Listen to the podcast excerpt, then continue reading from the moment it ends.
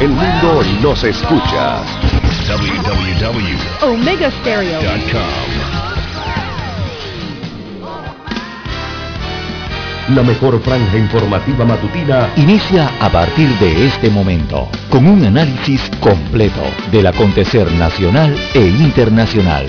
Noticiero Omega Estéreo.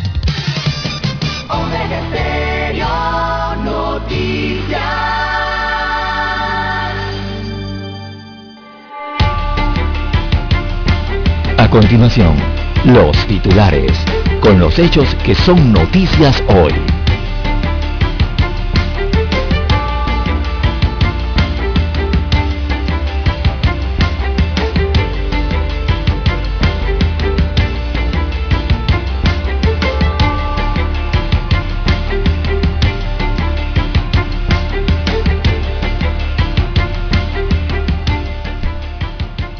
Expresidente Ricardo Martinelli consigue fuero electoral y se suspende el caso New Business. Eh, La Comisión Nacional de Reformas Electorales presentó a la Asamblea Nacional una incidencia para eliminar la figura del fuero electoral, pero no fue acogida por los diputados. Más títulos para hoy, Caraballo designa una fiscal para atender la denuncia contra el Contralor General de la República, Gerardo Solís. Así que el Procurador General de la Administración eh, designa esta fiscal para las diligencias por presunta infracción de los deberes de servidor público seguidas al Contralor General, mientras que en la denuncia por el caso de los alcaldes y los ediles de Arraiján, los fiscales piden información sobre fueros electorales. También para hoy, amigos oyentes, calificación soberana conserva grado de inversión, así que es la nota de riesgo del país. Y precisamente en los temas económicos, inversión en infraestructura turística alcanza los 776 millones de dólares. También contaminación en Cerro Patacón excede el área del relleno. Podría estar afectando los recursos hídricos del sector. También tenemos para hoy que el Ministerio de Salud suspende carnavales para asegurar clases presenciales. Ha sido la decisión del MINSA eh, ligada al inicio del año escolar de forma presencial. Recordemos, el próximo 7 de marzo arranca el año lectivo 2022. Esto para evitar las aglomeraciones que provoquen o que podrían provocar eh, un repunte de casos eh, de la variante Omicron de la COVID-19 en marzo. También en otros títulos eh, para la mañana de hoy, amigos oyentes, tenemos que turismo de cruceros es crucial para empujar la economía, de acuerdo a la Autoridad de Turismo de Panamá. Esto tiene un gran potencial, por lo que hoy brinda incentivos a aquellos que seleccionen a Panamá como puerto base. También para hoy, amigos oyentes, en más informaciones, tenemos que dejan detenido a promotor por muerte de comerciante, de microcomerciante, en este caso del caso del chichero. También el informe epidemiológico indica que se han registrado 20 defunciones por COVID-19 el día de ayer. Señala el mismo informe que 8 tenían una o dos vacunas de COVID-19. También para hoy tenemos que descubren campamento de minería ilegal en el país. Y también Panamá participa en la operación contra la tala y exportación de madera. A nivel internacional tenemos, amigos oyentes, que el eh, presidente de Bolivia aplaudió la votación en comisión de la convención que define a Chile como un Estado plurinacional. Esto se solidarizan a través de las redes sociales el gobierno eh, boliviano. Bien, amigos oyentes, estas y otras informaciones durante las dos horas eh, del noticiero Omega Estéreo. Estos fueron nuestros titulares de hoy. En breve regresamos. 7.30 AM. Infoanálisis, con entrevistas y análisis con los personajes que son noticia. La mejor franja informativa matutina está en los 107.3 FM de Omega Estéreo Cadena Nacional. Omega Stereo tiene una nueva app. Descárgala en Play Store y App Store totalmente gratis. Escucha Omega Stereo las 24 horas donde estés con nuestra nueva app.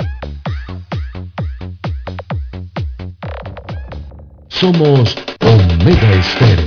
41 años de profesionalismo, evolución e innovación.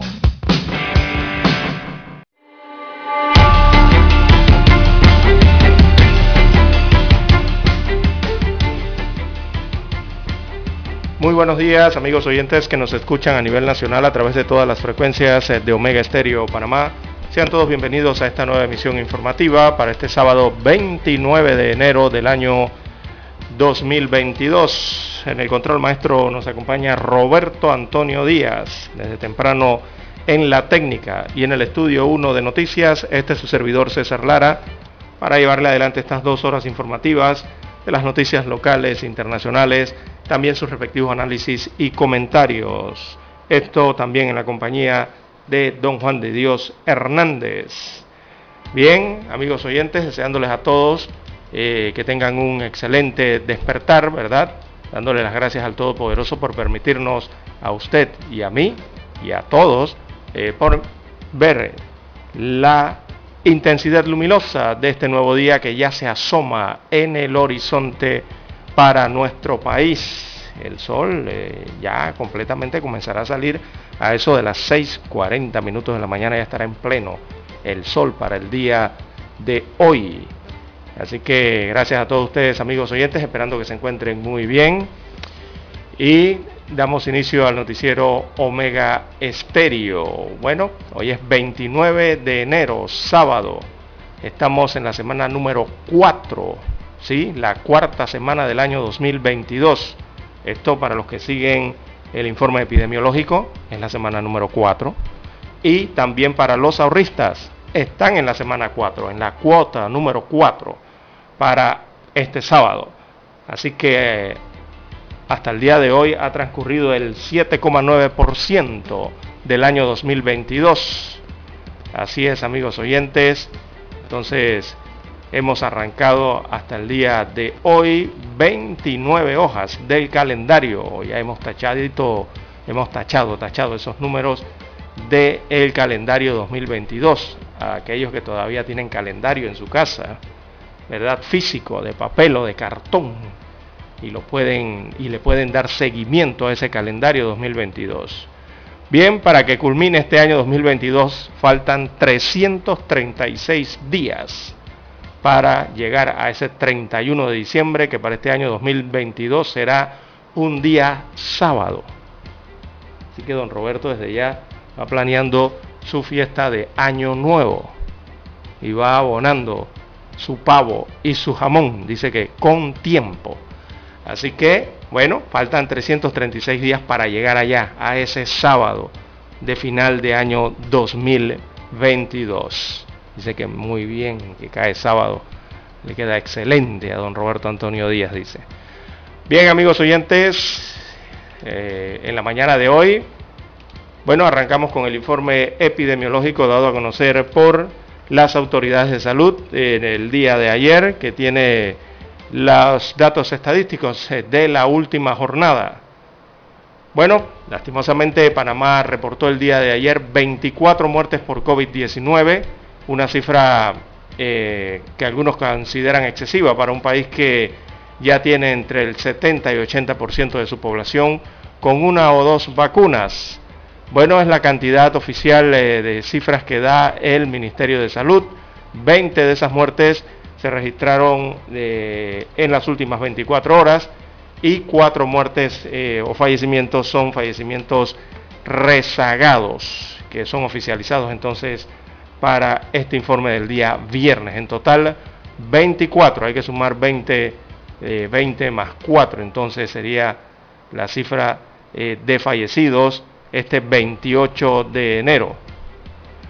Destaca el informe entonces del Ministerio de Salud, de Salud, allí explica que en el caso de estos 20 decesos, 12 no estaban vacunados, 6 tenían una dosis y se reduce eh, o se deduce más bien que 2 tenían el esquema completo de vacunación. Es decir, que 8 de los fallecidos habían sido inoculados contra la COVID-19, según el informe eh, presentado el día de ayer por las autoridades eh, de salud. Asimismo, bueno, uno puede hacer una simple operación matemática que indica que el 40% de esos 20 fallecimientos tenía una o dos vacunas. A lo largo de la pandemia eh, se han producido 7.680 fallecidos o muertos a causa del virus, eh, del coronavirus. Así que ayer también se dieron 7.502 nuevos casos y se registró una positividad del 30.4%. Eso es la positividad que arrojan las pruebas el día de ayer. El 30.4% de estas pruebas arrojan esos 7.502 nuevos contagios de COVID-19. Los contagios acumulados, este es el total eh, que se ha contabilizado desde el inicio de la pandemia, anda por 685.630 casos de la enfermedad en nuestro país. Así que esta es la cifra eh, que presenta de forma general eh, el Ministerio de Salud. De allí destacar entonces que se, aplicaron 24.691 pruebas en las últimas 24 horas, de ello el 30% salió positiva. También eh, ver el, renglón de los hospitalizados, importante, 827 hospitalizados, de ellos hay 749 en salas con algún tipo de COVID moderado y hay 78 pacientes recluidos en las unidades de cuidados intensivos de los hospitales nacionales. Estos 78 pacientes, entonces con un COVID más complicado, ¿verdad? Eh, que está siendo tratado entonces con estos equipos y este personal especializado eh, sanitario. También eh, le damos la bienvenida a don Juan de Dios Hernández que se suma a la mesa informativa. ¿Cómo amanece para hoy, don Juan de Dios? Bueno, muy bien, don César, gracias. Oiga, sobre la información que nos brinda, me llama la atención el reporte que de esos 20 pesos, dice que 18 no contaban con la vacuna Así contra la COVID y actualizan cuatro de fechas anteriores. Cuatro de funciones quiere decir que son 22. Eh, no, son 24 muertes eh, por COVID-19 registradas en el informe epidemiológico de la última jornada. De esos 24, 20 son muertes eh, ocurridas en las últimas 24 horas y se actualizan 4 fallecimientos rezagados, o sea, de días anteriores. Son fallecimientos que venían en investigación y los oficializan el día de ayer. 20 más 4, 24 en total, don Juan de Dios. Pero de los fallecidos, ayer, en las últimas 24 horas, 18 no contaban con la vacuna. Así es. Wow. Eso es algo que llama la atención de verdad. Sí, y en un país que tiene una alta vacunación. Yo no sé todavía, yo no sé todavía los antivacunas, que no es antivacuna pero que no se quiere vacunar, todavía dicen que la vacuna no le ayuda en nada. Yo no sé, Roberto, qué piensa de esto, de verdad. El Ministerio de Salud reiteró que el 90% de las defunciones ocurridas desde la puesta en marcha del Plan Nacional de Vacunación hace un año a la Así es, corresponden a personas que no cuentan con el esquema de vacunación completo. Recordemos que el esquema de vacunación completo hasta el 20 de febrero es de dos. Es decir, que no tienen ni las dos. No, podrían tener o ninguna, o una, o, quizás dos. Pero no, detallan, o sea, el esquema. De los 20 fallecidos, 18 no contaban con el esquema de vacunación completo. Eh, podrían, ninguna. Podrían estar o parcialmente vacunados eh, o no estaban vacunados. Parcialmente vacunado es una sola dosis. Y de esos 18, entonces 12 no tenían ninguna dosis. Imagínense usted. Hombre. O sea, la mitad de los fallecidos ayer no tenían ninguna dosis. 12 de los 24. Ninguna dosis contra la COVID-19 en un país que tiene una alta, un alto porcentaje de vacunación, esto es increíble, y que todavía eh, haya personas que no se hayan vacunado, bueno, tendrán alguna decisión por ello, eh, algunos no quieren las vacunas, otros quizás, eh, yo no estaría muy seguro de asegurar que no tienen acceso, porque la verdad, don Juan de Dios, es que las autoridades de salud, el Estado, ha garantizado el acceso a las vacunas en Panamá. Es de fácil acceso en todas las provincias, todas las cabeceras, todos los, prácticamente todos los corregimientos. Y eh, aquí se han realizado giras, don Juan de Dios, aquí toman los helicópteros y las aeronaves de los estamentos de seguridad y llevan a las enfermeras en gira de vacunación a las áreas rurales de mayor, de, perdón, de difícil acceso, las áreas montañosas. O sea que decir que es que no había acceso, eh, yo creo que eso no es un argumento para no vacunarse. Pero es que los, los muertos no son de allá, don César. Por eso digo. De Hay cabeceras de provincias. Sí, es que ni siquiera aunque, aunque sean del área rural, don Juan de Dios, eh, todos han tenido acceso a la vacuna. Simplemente no se han querido vacunar. Ayer me reportaron que el Metromol estaba vacío, Lara. Vacío. Y vacío en la vacunación pediátrica también. Exacto, que es el detalle, ¿no? Lastimosamente las estadísticas, las estadísticas del MINSA no muestran, eh, digo, no nos van a detallar evidentemente de, las edades de los fallecidos ni quiénes son los fallecidos. Antes lo hacían así, ahora no. Pero eh, si se pudieran ver las edades entonces de cada uno de los fallecidos, quizás uno tendría más nociones de qué está ocurriendo. Pero bueno, no muestran las edades. Porque recordemos que hay una, hay una población meta en el país que ahora, para el mes de enero, ya esa población meta es de 5 años de edad en adelante. En diciembre todavía era de 12 años de edad en adelante. Y para noviembre todavía andaba en 16 años de edad para adelante actualmente está de 5 años hacia adelante, ¿no? Todas las personas de 5 años de edad, adultos, adultos mayores y adolescentes e infantes con esas edades. Bueno, don César, lo cierto es que ahora que inician, inician las clases que están a la vuelta de la esquina, todos los estudiantes tienen que estar vacunados y todos los educadores tienen que estar vacunados. Y eso lo repetimos para que lo sepan, ¿eh?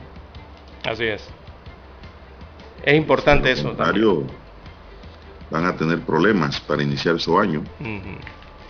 También, don Juan de Dios, veo entonces en las gráficas estas estadísticas más generales que en los últimos días eh, el indicador de positividad, que es el que yo he estado utilizando durante las últimas semanas, y el de las hospitalizaciones, que es lo más importante. Eh, por, por, ejemplo, en los últimos días el indicador de positividad eh, sigue mostrando un descenso respecto a la semana anterior, que incluso la semana anterior, don Juan de Dios, ese indicador se trepó hasta 37% de positividad. Pero este jueves y este viernes ese indicador ha mostrado una tendencia a la baja y ha registrado 30% consecutivamente, tanto el jueves como el viernes. Aunque aún hay que ser muy conservador, eh, yo diría que empieza a notarse la diferencia entre las tendencias, ¿no? Y eso eh, hay que abrigar entonces la esperanza de que ese patrón, por lo menos de esos dos últimos días, eh, se vuelva constante, ¿no? Y ojalá evidencie entonces el declive eh, que se viene presentando muy tímidamente allí en los nuevos casos esta semana. Y ojalá eso sea, don Juan de Dios, amigos oyentes, el inicio de la tendencia, de la tendencia hacia la baja y que asimismo se comienza a registrar esa baja en las hospitalizaciones y en la UCI posteriormente y también se convierte en la tendencia poco a poco a la baja de, los, de las muertes ¿no? Eh, por los grupos etarios porque en estos últimos días don Juan de Dios, eh, las muertes o los fallecimientos, esas estadísticas muestran un aumento importante de fallecidos en las últimas semanas. Nada más mire el informe que acabamos de dar del día de ayer. 24 defunciones, 20 de las últimas 24 horas y 4 de días anteriores. Don Juan de Dios. A mí lo que me preocupa, don César, es que hay mucha gente que está pasando el COVID y no se está hisopando. Están pasando como una simple gripe. Es que ese es el otro... eso nos cambia los números de la estadística y además pone en riesgo a las personas y a todos los que le rodean. Y, y, tienen presión al sistema sanitario. Lo que ocurre es que los ciudadanos no nos damos cuenta. esas estadísticas las llevan más bien los que administran el sistema sanitario nacional. Eh, no las revelan, digo, si no se las preguntan, no se las van a decir. Pero, eh, los medios me refiero, ¿no? Pero la verdad es que en las últimas semanas eh, hay un reto y, el reto lo tiene precisamente los hospitales y ese reto se ha vuelto mayúsculo para esta época del año, don Juan de Dios. ¿Y por qué? Porque ante la situación epidemiológica que ya vivimos, las consecuencias del COVID-19, a esa situación también se han unido otras enfermedades respiratorias frecuentes para esta altura del año, don Juan de Dios, como usted bien señala, los resfriados, la gripe, e influenza, eh, que si por ahí el dengue se asoma también, y, otro tipo de enfermedades que también ponen más presión a lo ya presionado que está el sistema sanitario, o sea, los médicos, las enfermeras, los suministros y las propias infraestructuras de los hospitales, ¿no? Eh, esto a inicio de años, porque también está presente la gripe, como usted bien señala, así que hay un doble frente para los hospitales y las clínicas eh, y ese frente, el segundo frente que hay es el tema de las unidades de cuidados respiratorios. A veces eso nos lo indican los médicos en los informes y dicen UCRE. Y la gente se queda, pero eso de UCRE qué es? Bueno, esas son las unidades de cuidados respiratorios. Eh, y allí esas unidades también están siendo muy visitadas para esta temporada del año por otras enfermedades que no son COVID-19, pero que también esas unidades tienen que atender a los pacientes de COVID-19. Entonces la gripe es el motivo de que allí hayan más pacientes eh, y se ejerce una presión superior a lo que ya está eh, dando o solucionando el sistema hospitalario en el país para estos días, por lo menos, don Juan de Dios. Bueno, sí, y esto, súmele esto, Lara, ¿cuántas personas se habrán vacunado contra la gripe? exacto. La vacunación, la gente no le ha hecho caso a eso personas nos hemos puesto esa vacuna, que es anual. Bueno, el otro tema, don César, ya son las 5.54 minutos, es el tema de las mascarillas quirúrgicas. Dice han dejado de ser seguras contra la variante Omicron. Lo dice el MINSA, pero a mí me parece que lo está diciendo tarde también, Lara. Ahora lo dice cuando ya compra y anda con esa mascarilla. Debido a que los niveles de contagio de la nueva cepa son más altos, se recomienda ahora el uso de la mascarilla KN95 y KF94 con filtros o que se utilice una con varias capas. Y de acuerdo a los especialistas ante los niveles de contagios de la nueva cepa Omicron, las mascarillas quirúrgicas no es tan efectiva cuando se utiliza una sola, don César. Yo, desde que el Omicron llegó utilizo dos, dos mascarillas, porque era la recomendación a nivel internacional frente a los primeros datos eh, que mostraba Omicron, que era que las mascarillas, eh, la recomendación era colocarse dos ante esa variante. Y ahora no los terminan de comprobar las autoridades nacionales, ¿no? Bueno, después de casi dos años de estar como aliadas de las personas para protegerlas contra la mortal enfermedad infecto contagiosa que produce el virus del COVID-19, especialistas alertan que las mascarillas quirúrgicas no protegen lo suficiente contra su escurridiza variante del Omicron. Esta advertencia, el MINSA explicó que las mascarillas quirúrgicas que han estado usando la población para protegerse y que son las más baratas, han dejado de ser seguras ante la presencia de la variante Omicron y ante el alto nivel de propagación de que hay en el país, por lo que recomendó que es preferible el uso de la mascarilla KN95. Nosotros estamos recomendando a toda la población nacional que utilicen mascarillas con filtro, que utilicen mascarillas con varias capas, porque la quirúrgica no es tan efectiva cuando se utiliza una sola, con los niveles de contagio de la nueva cepa que son muy altos, afirmó la viceministra de Salud, Ivette Berrío. Se ha encontrado que el uso de la mascarilla quirúrgica por sí sola no garantiza a la persona no contagiarse del virus del coronavirus y solo lo hace hasta un 70%, por lo que se recomienda el uso de la KN95 o KF94. Diversas publicaciones internacionales se lo han dicho el profesor de la Universidad de Colorado, Estados Unidos, uno de los mayores expertos en la transmisión por aerosoles, José Luis Jiménez, ha dicho que no es que la mascarilla quirúrgica no funcione, lo que pasa es que las mascarillas quirúrgicas ya no son suficientes para un virus que se transmite por el aire y que se contacta rápido e incluso más rápido que cualquier otro virus que hayamos conocido. Asimismo explicó que cualquier mascarilla filtra algunos aerosoles, por lo que recomendó que siempre que es mejor llevar cualquier mascarilla que no llevar ninguna. Mejor es una que ninguna. Pero si no van a usar eh, la KN95 deben ponerse doble. Más cuando unos espacios cerrados como colegios, oficinas o trenes, la ventilación no es adecuada, advirtió Jiménez, quien recomienda preferiblemente el uso de las mascarillas antes indicadas, don César. Así es, es por el tema de los, los niveles virales ¿no? y, la contagiosidad entonces de esta variante, porque recordemos que esta variante es capaz de escapar de inmunidades, ¿verdad? A pesar de que haya baja carga eh, viral en un paciente o en un afectado. O bueno, si tiene mayor carga viral, eh, contamina aún más el paciente, ¿no? O la persona. Entonces allí lo que hay es que reforzar, hacer el doble de esfuerzo para tratar de evitar los contagios, don Juan de Dios. Y el doble de esfuerzo es doble mascarilla, refuerzo a su vacunación. Si ya usted tiene dos vacunas, tiene el esquema completo eh, y necesita el refuerzo, o tiene el refuerzo disponible, colóquese su refuerzo, eh, don Juan de Dios. Extremar algún tipo de medidas ¿no? de biosanidad, eh, entonces, para tratar de evitar el contagio eh, sobre todo en el tema que tiene que ver con las aglomeraciones o donde hay muchas personas respirando o hablando. Eh, hay que tratar de mantener algo de distancia o tratar de evitar esos lugares. En lo, posible, la bladera en los buses y el tren, don Roberto. Sí. Clara. Hay que dejar la bladera. Hay que no hable. Es lo mejor. Es lo mejor.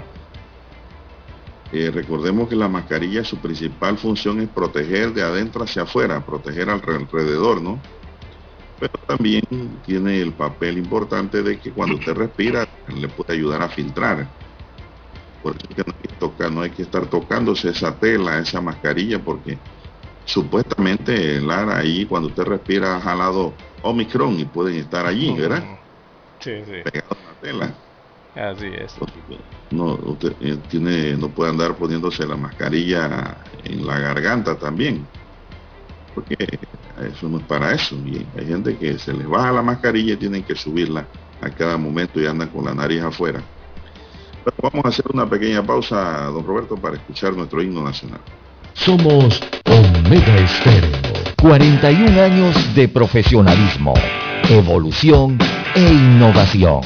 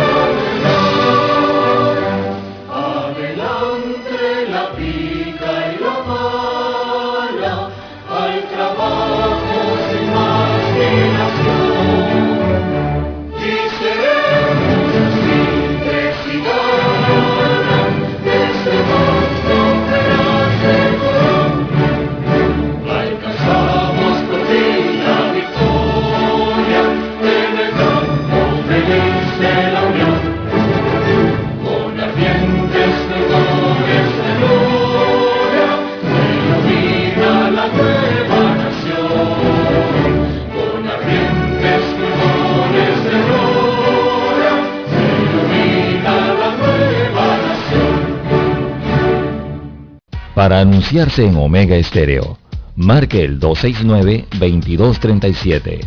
Con mucho gusto le brindaremos una atención profesional y personalizada. Su publicidad en Omega Estéreo. La escucharán de costa a costa y frontera a frontera. Contáctenos 269-2237. Gracias.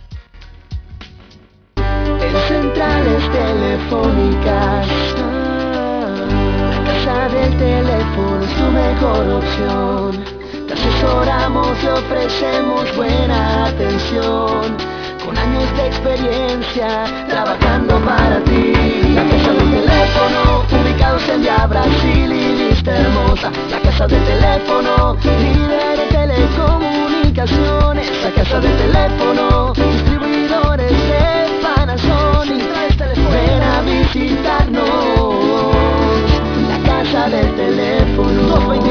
229-0465 lsdtcorp.com Distribuidor autorizado Panasonic. Noticiero Omega Estéreo.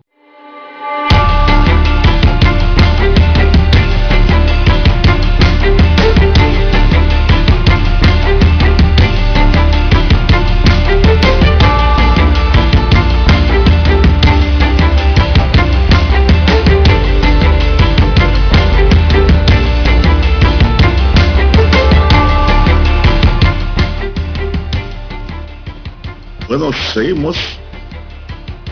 Seguimos, don César, ya nos marca el reloj las 6, 5 minutos. Oiga, don César, y algo que ha sido muy comentado, ha sido la suspensión de los carnavales para el año 2022. ¿Qué le parece? Ayer hablaron algunos comerciantes y promotores de eventos. No les gustó mucho. No, no les gustó porque Y tampoco dicen- la otra decisión de, con los restaurantes y las discotecas y los lugares de ocio. porque dicen que eso le va a acarrear una pérdida grande, que no van a tener para pagar local, pagar empleados, pagar equipo, pagar banco. Esas fueron las manifestaciones dadas ayer. Pero, don César, el problema no es ese, el problema es más allá si se llega a propagar eh, o elevar nuevamente la contaminación o los por la COVID-19 en gran escala a inicio del año escolar. ¿Qué preferimos? Es la gran pregunta.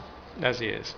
Bueno, hay voces a favor y voces en contra de esta decisión tomada por las autoridades de salud, una decisión muy difícil porque es una festividad eh, tan arraigada en nuestro país y que también genera economía en nuestro país, una- unos días muy esperados, ¿no? Por la población en general. Mire, hay decisiones a favor como la de los miembros de comparsas que dijeron que están de acuerdo, los miembros de comparsas, con la cancelación del carnaval. Eh, por ejemplo, los representantes de la Asociación de Comparsas dijeron que sí, que sí están de acuerdo con la decisión que ha tomado el MINSA de ordenar esa suspensión para el carnaval próximo. Eh, y el decreto ejecutivo, ¿no? que había cancelado estas fiestas y otros festejos eh, previstos para el 25 de febrero hasta el 6 de marzo próximo, como dicta el decreto. Eh, Santiago Peña, Santiago Peña es miembro de esa asociación. Él manifestó ayer, eh, dijo así, vamos a citarle, eh, mente sana, cuerpo sano, si se trata de la vida, cierro comillas. Así se refirió entonces a la suspensión de la fiesta Carnestolenda que los afecta económicamente, ellos son los que directamente van a ser afectados, ¿no? Sin embargo, esta Asociación de Comparsas de Panamá entonces destacó que primero es la salud de los panameños en medio de la pandemia de coronavirus y manifestaba que a nivel de la ciudad capital son unas 23 comparsas que no podrán ofrecer el espectáculo musical y la alegría característica de cada año, al menos son 23 comparsas.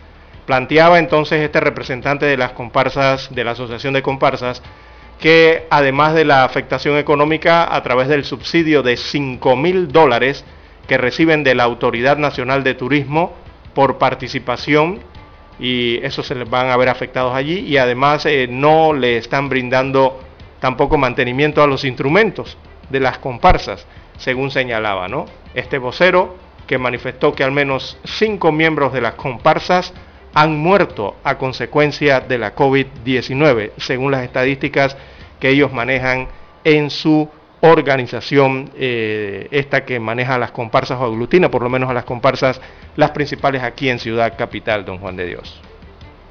Bueno, don César, eh, también están prohibidos para los días de carnaval el parking, ¿verdad? Sí, sí, el conocido parking. Algo. A mí me preocupa algo y no sé ustedes cómo lo ven, de que se ha prohibido la aglomeración, se ha prohibido toda actividad festiva que conlleve pues, un número plural de personas, sin embargo sobre las playas y ríos no se dijo nada. ¿Usted qué cree que va a pasar en, esos días de carnaval? No, evidentemente en estos días de carnaval evidentemente va a haber movilización. Eh, no habrá esa movilización hacia un punto específico, eh, como son los puntos del carnaval, y a esa aglomeración específica en una sola avenida o en unas solas eh, o en algunas cuadras de los principales eh, puntos del carnaval en Panamá. Simplemente esa movilización se va a dispersar, don Juan de Dios, a lo largo de la República, evidentemente. Las playas serán quizás hacia donde miren los panameños, digo, para aprovechar su día libre. Y dentro de las playas ya conocemos que muchas autoridades locales, muchos municipios en estos casos, tienen algún tipo de regulación sumado a la fiscalización de las autoridades de seguridad eh, para dichos eh, lugares. Eh, las más de 30, 24 creo que son puntos de playa o más de 30 que hay en, a lo largo del litoral de la costa caribe y la costa pacífico, por lo menos que están incluidos dentro de los operativos, don Juan de Dios. Pero sí, la gente se va a abocar o va a tratar de llegar a las playas o a los ríos eh, para esas fechas, don Juan de Dios. Algo deben estar organizando ya que no hay carnaval. Bueno, así es, don César. Y la otra cosa es esto, los días laborables. No hay decisión. ¿Cómo, ¿Cómo quedó el año pasado? El año pasado se elaboró. Se elaboró el, el, día lunes. Hubo fue jornada laboral regular. En el sector público. Me parece que sí, sí hubo jornada regular.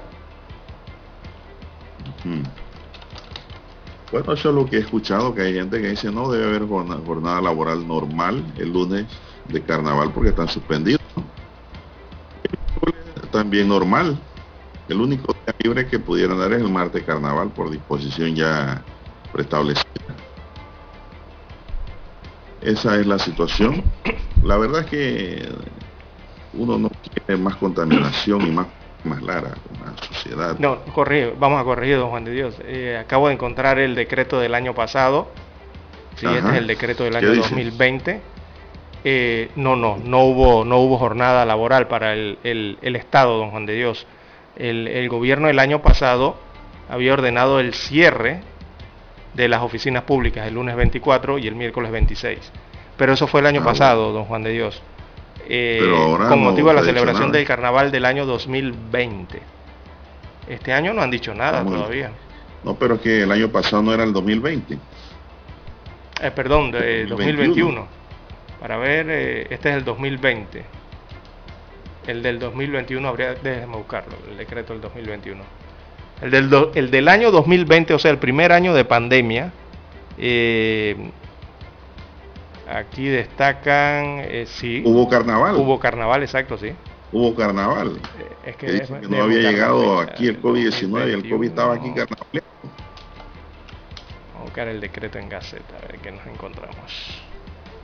Bien, son las 6:12 minutos, amigos y amigas. Bueno, mientras Lara busca por allí en su computadora ese decreto, eh, bueno, el Tribunal Electoral certificó que Martinelli tiene fuero penal electoral y por se suspendió la audiencia.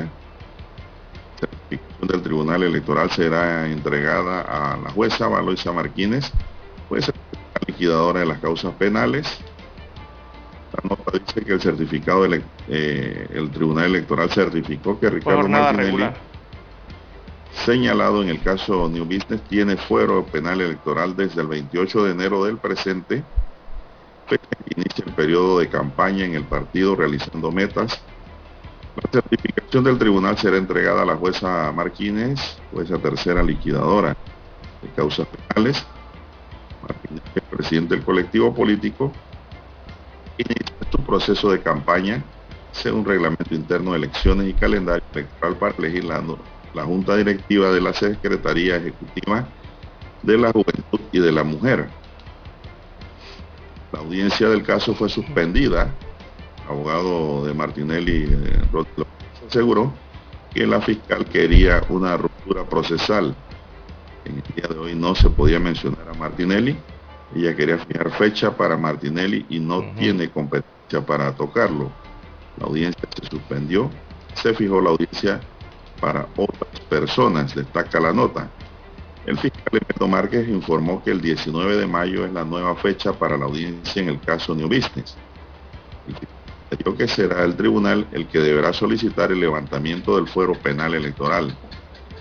En el primer día de audiencia, abogados defensores presentaron incidencias de nulidad en este caso, pidiendo la suspensión de la audiencia, siendo rechazada por la juez Martínez del juzgado tercero. Los hechos caso datan de cuando la Fiscalía inició su actividad investigativa el 6 de marzo de 2017, logrando identificar que la compra de las acciones de Editora Panamá América, sociedad anónima dedicada a la publicación de distintos periódicos de circulación nacional, se ejecutó mediante un complejo esquema en el que intervinieron personas jurídicas y naturales las que realizaron maniobras de estratificación financiera, mediante múltiples transacciones nacionales e internacionales, logrando recolectar entre el 15 y el 27 de diciembre de 2010 la suma de 43.912.828 dólares con 94 centavos en una cuenta bancaria perteneciente a la sociedad New Business Service Limit en un banco offshore. La investigación que consta de 164 tomos comenzó en el 2017 cuando el Ministerio Público tuvo conocimiento de la presunta comisión del delito contra el orden económico en la modalidad de blanqueo de capitales. El expresidente Martinelli es una de las 25 personas a las que el fiscal Emeldo Márquez solicitó llamar a juicio, don César. Bueno, estamos claros que para que él pueda comparecer Lara a esta audiencia penal ahora hay que levantar el fuero penal electoral partido en formación, digo, ya formado oficialmente, eh, el de Ricardo Martínez, realizando metas, ¿no? Del cual funge entonces como directivo o presidente. Por esa situación entonces tiene fuero electoral.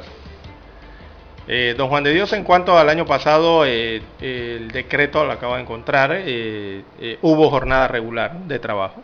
O sea, no hubo, como habíamos dicho al inicio, no, no hubo, eh, fue una jornada regular de trabajo, se trabajó el día lunes de carnaval de este año 2000, del año pasado, perdón, 2021.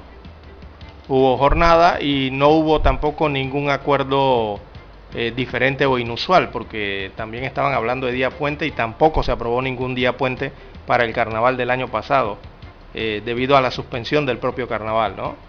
Así que fue una jornada regular de trabajo el día martes se quedó como día libre, eh, ¿verdad? Y hubo trabajo el día lunes y lo que correspondía al día miércoles.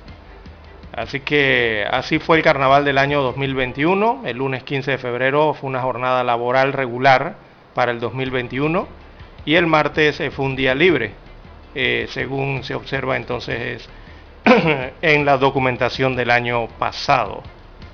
Bueno, entonces el decreto va a venir nada más de cambiando la fecha nada más.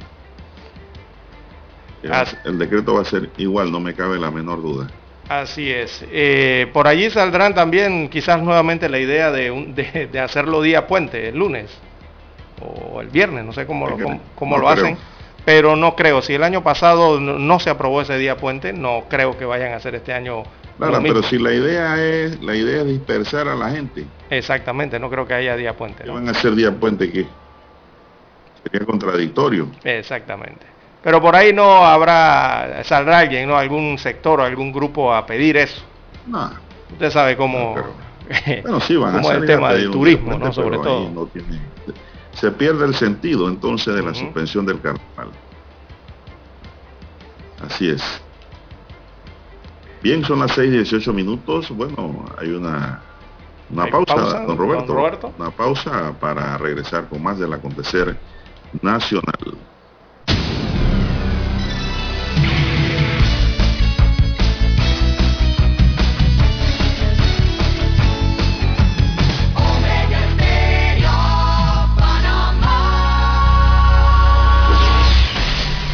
Desde Washington, vía satélite, presentamos Ciencia y Tecnología.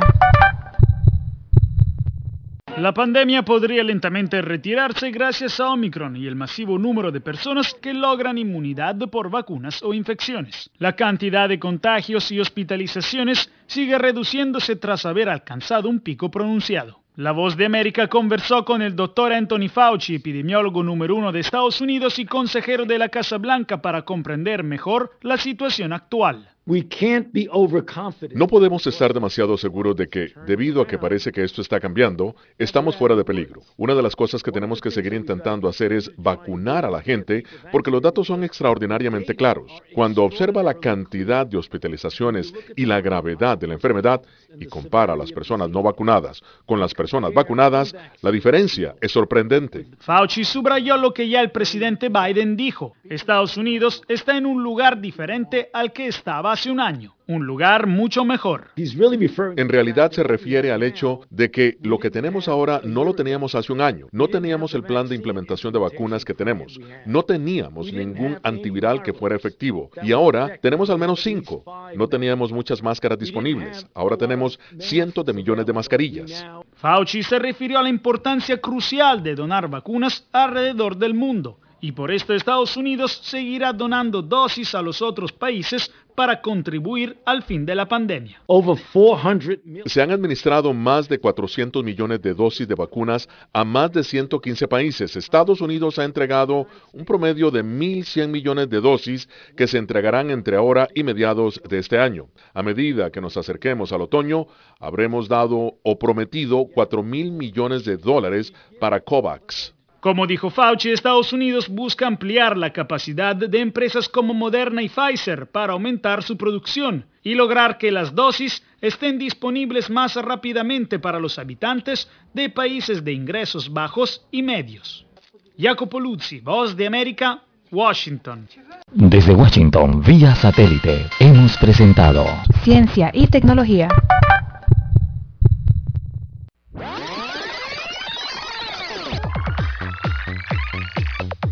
Omega Stereo tiene una nueva app. Descárgala en Play Store y App Store totalmente gratis. Escucha Omega Stereo las 24 horas donde estés con nuestra aplicación 100% renovada.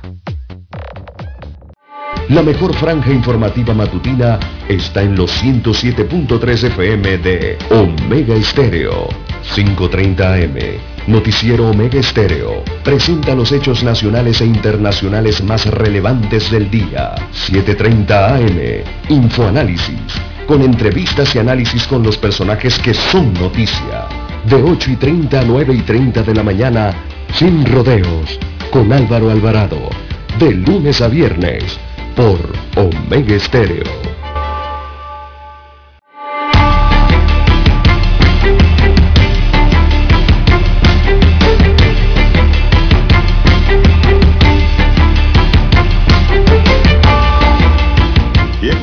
Continuamos, avanza la mañana, son las 6.22 minutos. Bueno, hay una noticia buena aquí para, sobre todo para los bocatoreños, don César.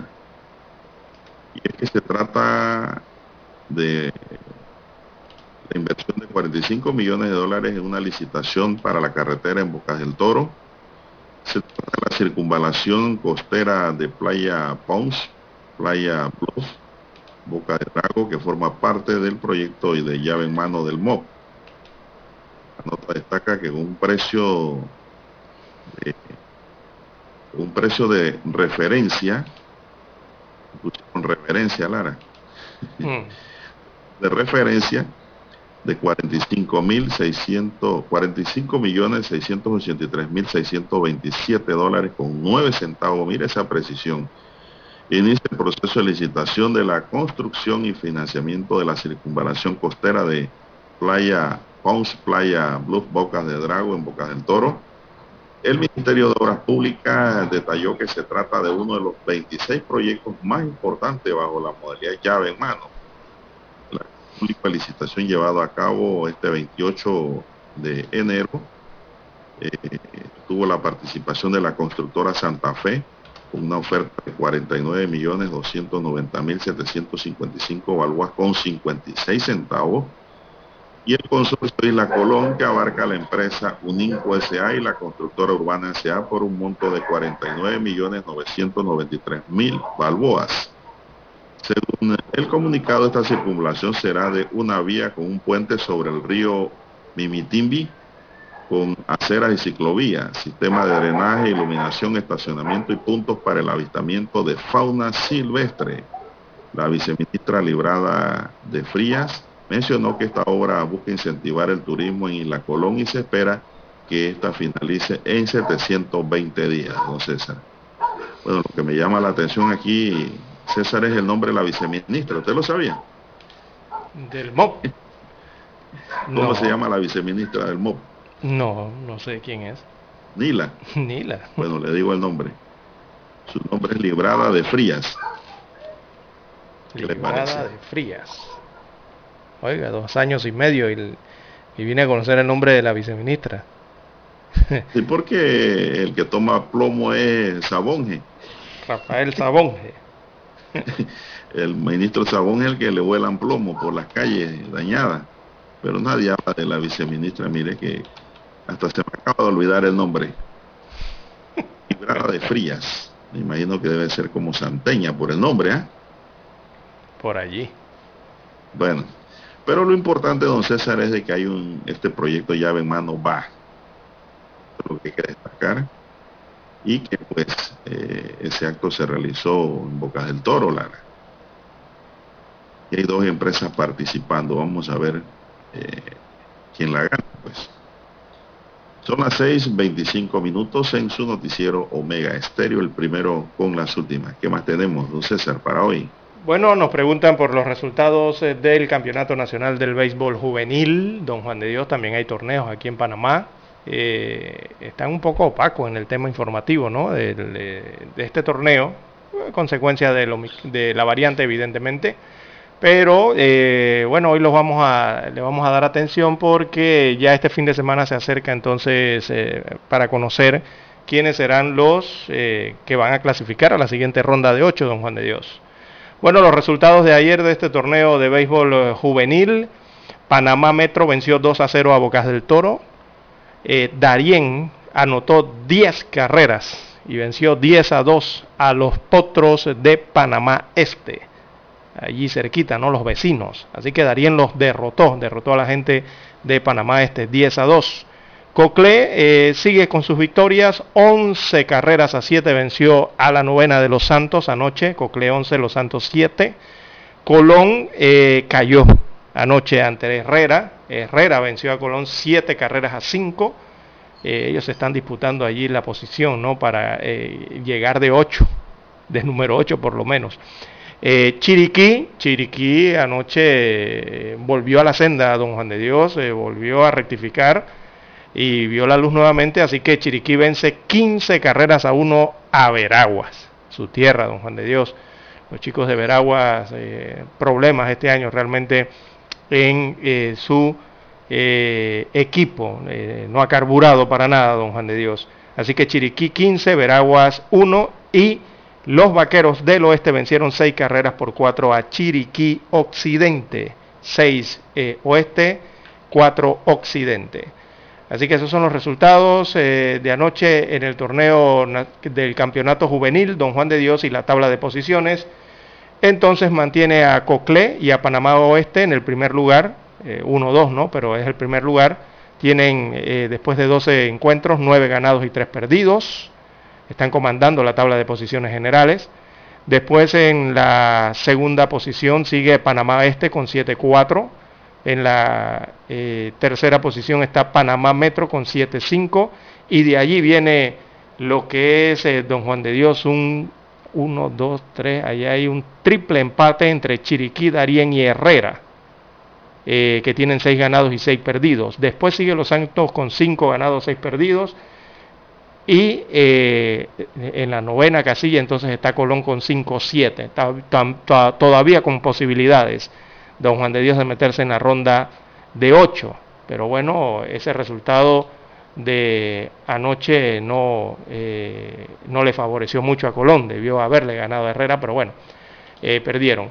Así que allí clasifican los ocho primeros, don Juan de Dios, y en la tabla de posiciones en los ocho primeros, eh, si esto concluyera el día de hoy, serían Coclé, Panamá Oeste, Panamá Metro, Panamá Este, Chiriquí, Darién, Herrera y Los Santos, los que pasarían a la siguiente ronda. Digo, si hoy concluyeran esos, 16, partidos.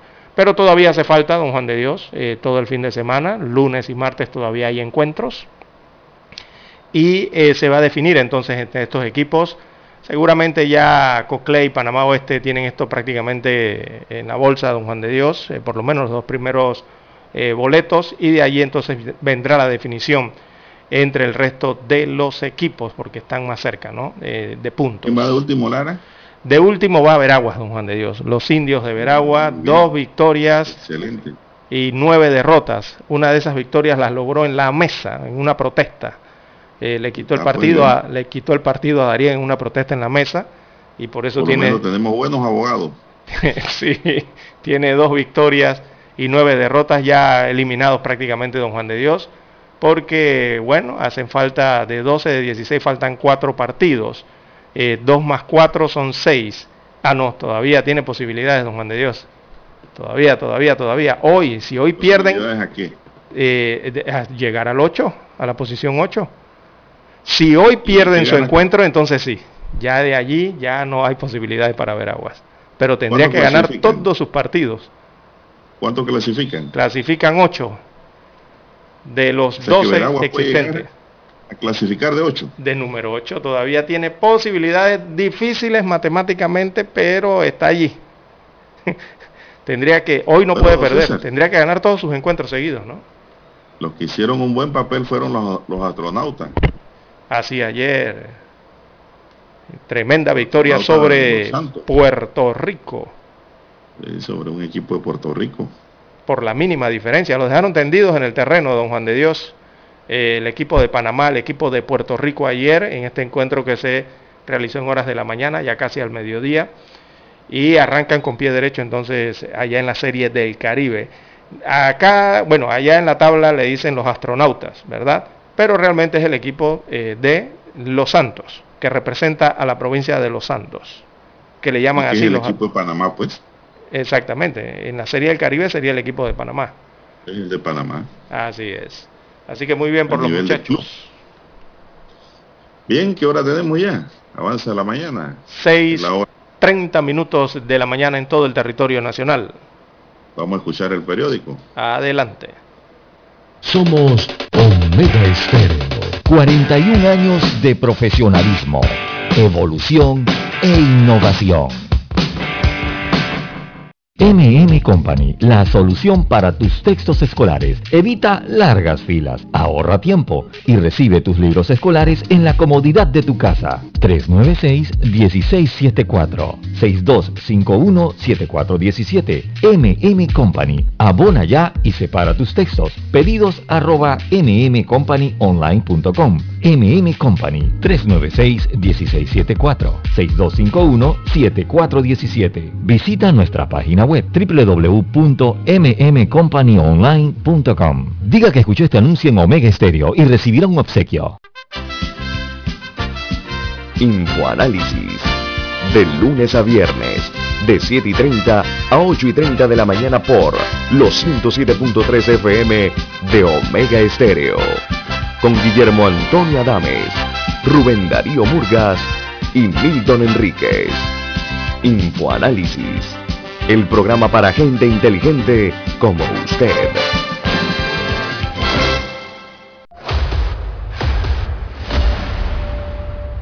Desde los estudios de Omega Estéreo, establecemos contacto vía satélite con la voz de América. Desde Washington, presentamos el reportaje internacional.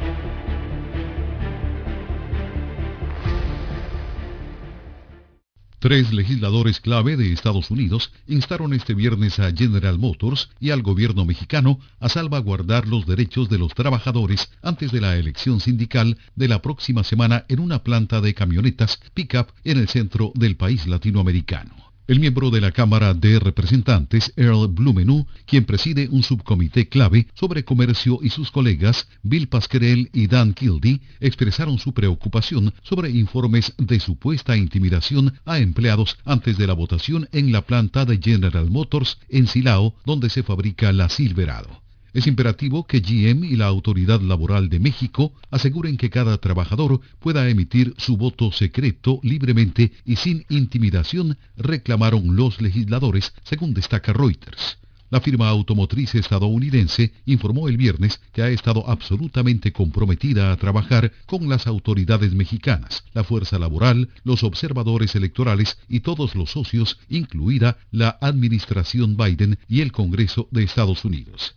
General Motors agregó que espera colaborar con cualquier líder sindical que resulte seleccionado y abordar cualquier inquietud en la negociación del acuerdo después de la votación. El Centro Federal de Conciliación y Registro Laboral de México, que organiza la elección, anunció que ha tomado varias medidas para garantizar un sufragio justo, como lanzar una cuenta de correo electrónico para recibir quejas e inspeccionar la planta para asegurar el acceso de los votantes. Tony Cano, Voz de América, Washington. Escucharon vía satélite desde Washington el reportaje internacional.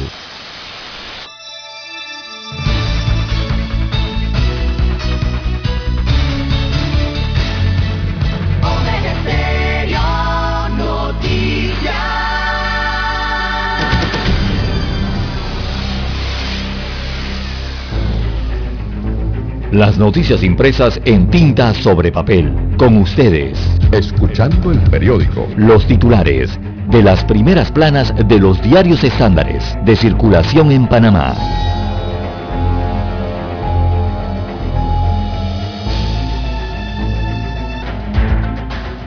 Bien, vamos a iniciar eh, con el diario La Estrella de Panamá. Aquí rapidito, don César, mientras usted se prepara con la prensa tenemos que detectan 7.502 casos nuevos y 20 defunciones del COVID-19. Minsa revela que 12 de los fallecidos no tenían la vacuna anti-COVID. Consejo Académico de la Universidad de Panamá respalda propuesta popular para directiva de la ACP. Por más de 45 millones comienza la licitación de la carretera de Bocas del Toro. Otros titulares, hoy la decana nos dice la debilidad institucional sigue siendo un problema estructural en Panamá. Esto lo señala Jorge Sad. En República Dominicana hay una nota que pues llama la atención y es que el gobierno anunció construcción de viviendas para los deportistas dominicanos. Es decir, es como un incentivo al deporte en Quisqueya. Variante incontrolable del mercado de trabajo, la informalidad. Subsistiendo a como de lugar a través de la informalidad. Argentina anuncia un acuerdo con el Fondo Monetario Internacional. La inflación mantiene, mantiene una tendencia de alza de los tipos de intereses en Colombia. Panamá logra más de 40 citas de negocios en FITUR 2022. También tenemos que Flores ilusiona a Perú con Qatar en un contragolpe y hunde a Colombia en el barranquillazo. Nos agradecieron a Panamá ese juego que les dio duro, en donde quedaron empates que les sirvió como un entrenamiento férreo para vencer a los colombianos. Más de un centenar de golfistas disputan el Cork Ferry Tour de 2022. También tenemos que Macron y Putin eh, buscarán la desalentada en Ucrania a pesar de sus diferencias. Venezuela da por restablecida las relaciones diplomáticas con Honduras. Dice que pronto moverá las tropas estadounidenses al este de Europa. También tenemos que una demanda en Estados Unidos pide detener el programa de acogida de menores centroamericanos. Estos son los titulares de primera plana que hoy le podemos brindar del diario La Estrella de Panamá y de inmediato pasamos a los titulares del diario La Prensa. Así es, don Juan de Dios. El diario La Prensa titula para este sábado 29 de enero. Martinelli consigue fuero electoral y se suspende el caso New Business. Así que la figura del fuero penal electoral eh, fue invocada por la defensa del expresidente Ricardo Martinelli Berrocal para lograr la suspensión provisional del proceso que se le sigue por presunto blanqueo de capitales a través de la sociedad New Business para la compra de la empresa editora Panamá América SA. Así que la controvertida coraza legal eh, fue invocada por Roniel Ortiz del equipo de abogados del exmandatario a raíz de un torneo electoral interno del partido realizando metas. Así que el pasado año la Asamblea Nacional desestimó una propuesta de la Comisión Nacional de Reformas Electorales que planteaba eliminar el fuero penal electoral. Bueno, eh, así se encuentra la situación hasta este momento en las investigaciones. También titula para hoy el diario La Prensa, Caraballo designa una fiscal para atender la denuncia contra Solís. Es que son dos denuncias. Bueno, el Procurador General de la Administración, Javier Caraballo, designó a una fiscal para las eh, diligencias por presunta infracción de los deberes de servidor público, seguidas al Contralor General de la República, Gerardo Solís, mientras que en la denuncia por el caso de los alcaldes y ediles de Arraiján, los fiscales piden información sobre fueros electorales. Bueno, parece que es una palabrita, una terminología que estaremos escuchando mucho eh, durante estos meses, ¿verdad? Eh, y en medio de las investigaciones que se hacen a los cargos de elección pública. También para hoy, amigos oyentes, calificación soberana conserva grado de inversión, es la nota de riesgo del país, así que la agencia Fitch Ratings afirmó que la calificación de riesgo de Panamá eh, en BBB menos Así se establece y revisó entonces la perspectiva eh, de negativa a estable. Entonces tenemos BB menos estable. Es la calificación que se mantiene, por tanto, dentro del grado de inversión y con la estabilización de la perspectiva, se aleja el riesgo de perder este sello de buen pagador que permite a los países acceder a mejores condiciones de financiamiento. O sea, solicitar más préstamos. Bien, en otros títulos del diario La Prensa para hoy, inversión en infraestructura turística alcanza los 776 millones de dólares. Eh, el Gabinete de Turismo aprobó un proyecto de inversión por esta cantidad, 776.2 millones de dólares, en seis provincias donde están ubicados los destinos con mayor potencial de crecimiento, identificados dentro del Plan Maestro de Turismo que fue actualizado hasta el año 2025. Bien, en otros títulos de, la prensa para hoy, contaminación en Patacón excede el área del relleno, eh, está afectando los recursos hídricos del sector. Así que entidades como el Ministerio de Ambiente, también la Autoridad del Canal de Panamá y la Autoridad de Aseo Urbano y Domiciliario reconocen el impacto negativo que el relleno sanitario de Cerro Patacón tiene sobre los recursos hídricos de la zona. En otros títulos relacionados a la pandemia, el Ministerio de Salud suspende carnavales para asegurar clases presenciales. Así que la decisión del MINSA de suspender los carnavales está ligada al inicio del año escolar de forma presencial, el próximo 7 de marzo.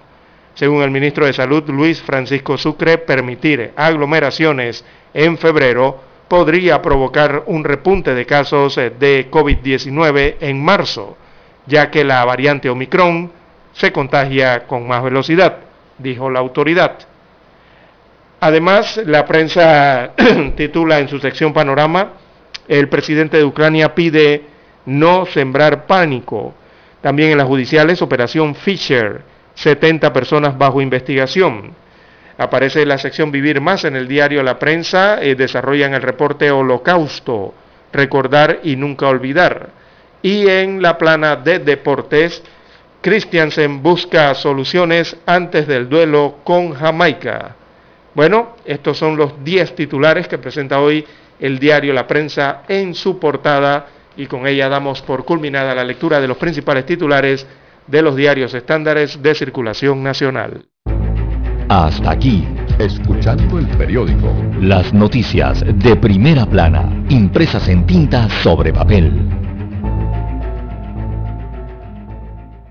Para anunciarse en Omega Estéreo, marque el 269-2237.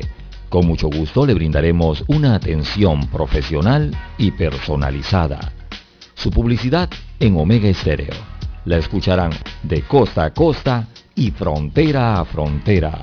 Contáctenos 269-2237. Gracias.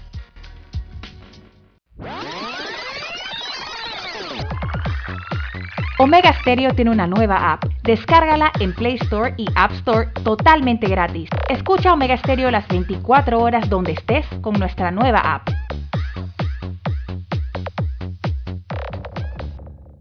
Problemas de tierra, accidentes graves, reclamos a aseguradoras, incumplimientos de contratos, reclamos de herencias, todo asunto civil y penal, consulte al 6614-1445. Ahora contamos con el servicio de asesoría, confección de pliegos de cargos, impugnación y defensa en materia de contrataciones públicas. 6614-1445. Licenciados Juan de Dios Hernández Sanjur y Belkis Hernández Díaz. Desde los estudios de Omega Estéreo, establecemos contacto vía satélite con la voz de América. Desde Washington, presentamos el reportaje internacional.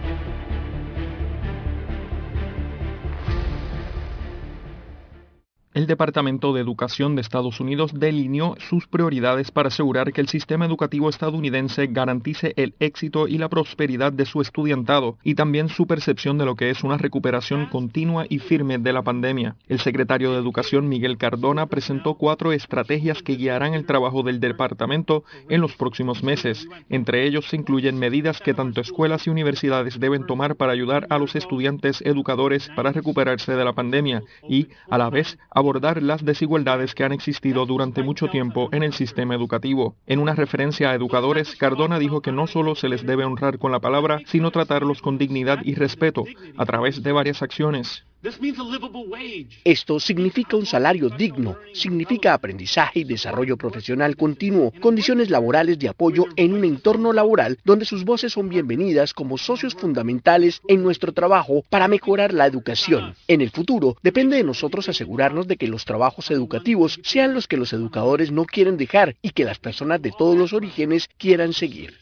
El secretario Cardona destacó otras áreas prioritarias y algunas presentadas ya por la administración del presidente Joe Biden, como el brindar educación preescolar universal gratuita y cuidado asequible que, según el departamento, brinde a cada familia la oportunidad de comenzar en igualdad de condiciones. Otras áreas incluyen el ofrecer tutorías para recuperar el tiempo perdido por la pandemia del COVID-19, hacer más asequible la educación superior y asegurar que los estudios universitarios conduzcan a buenos trabajos. John F. Burnett, Voz de América, Washington.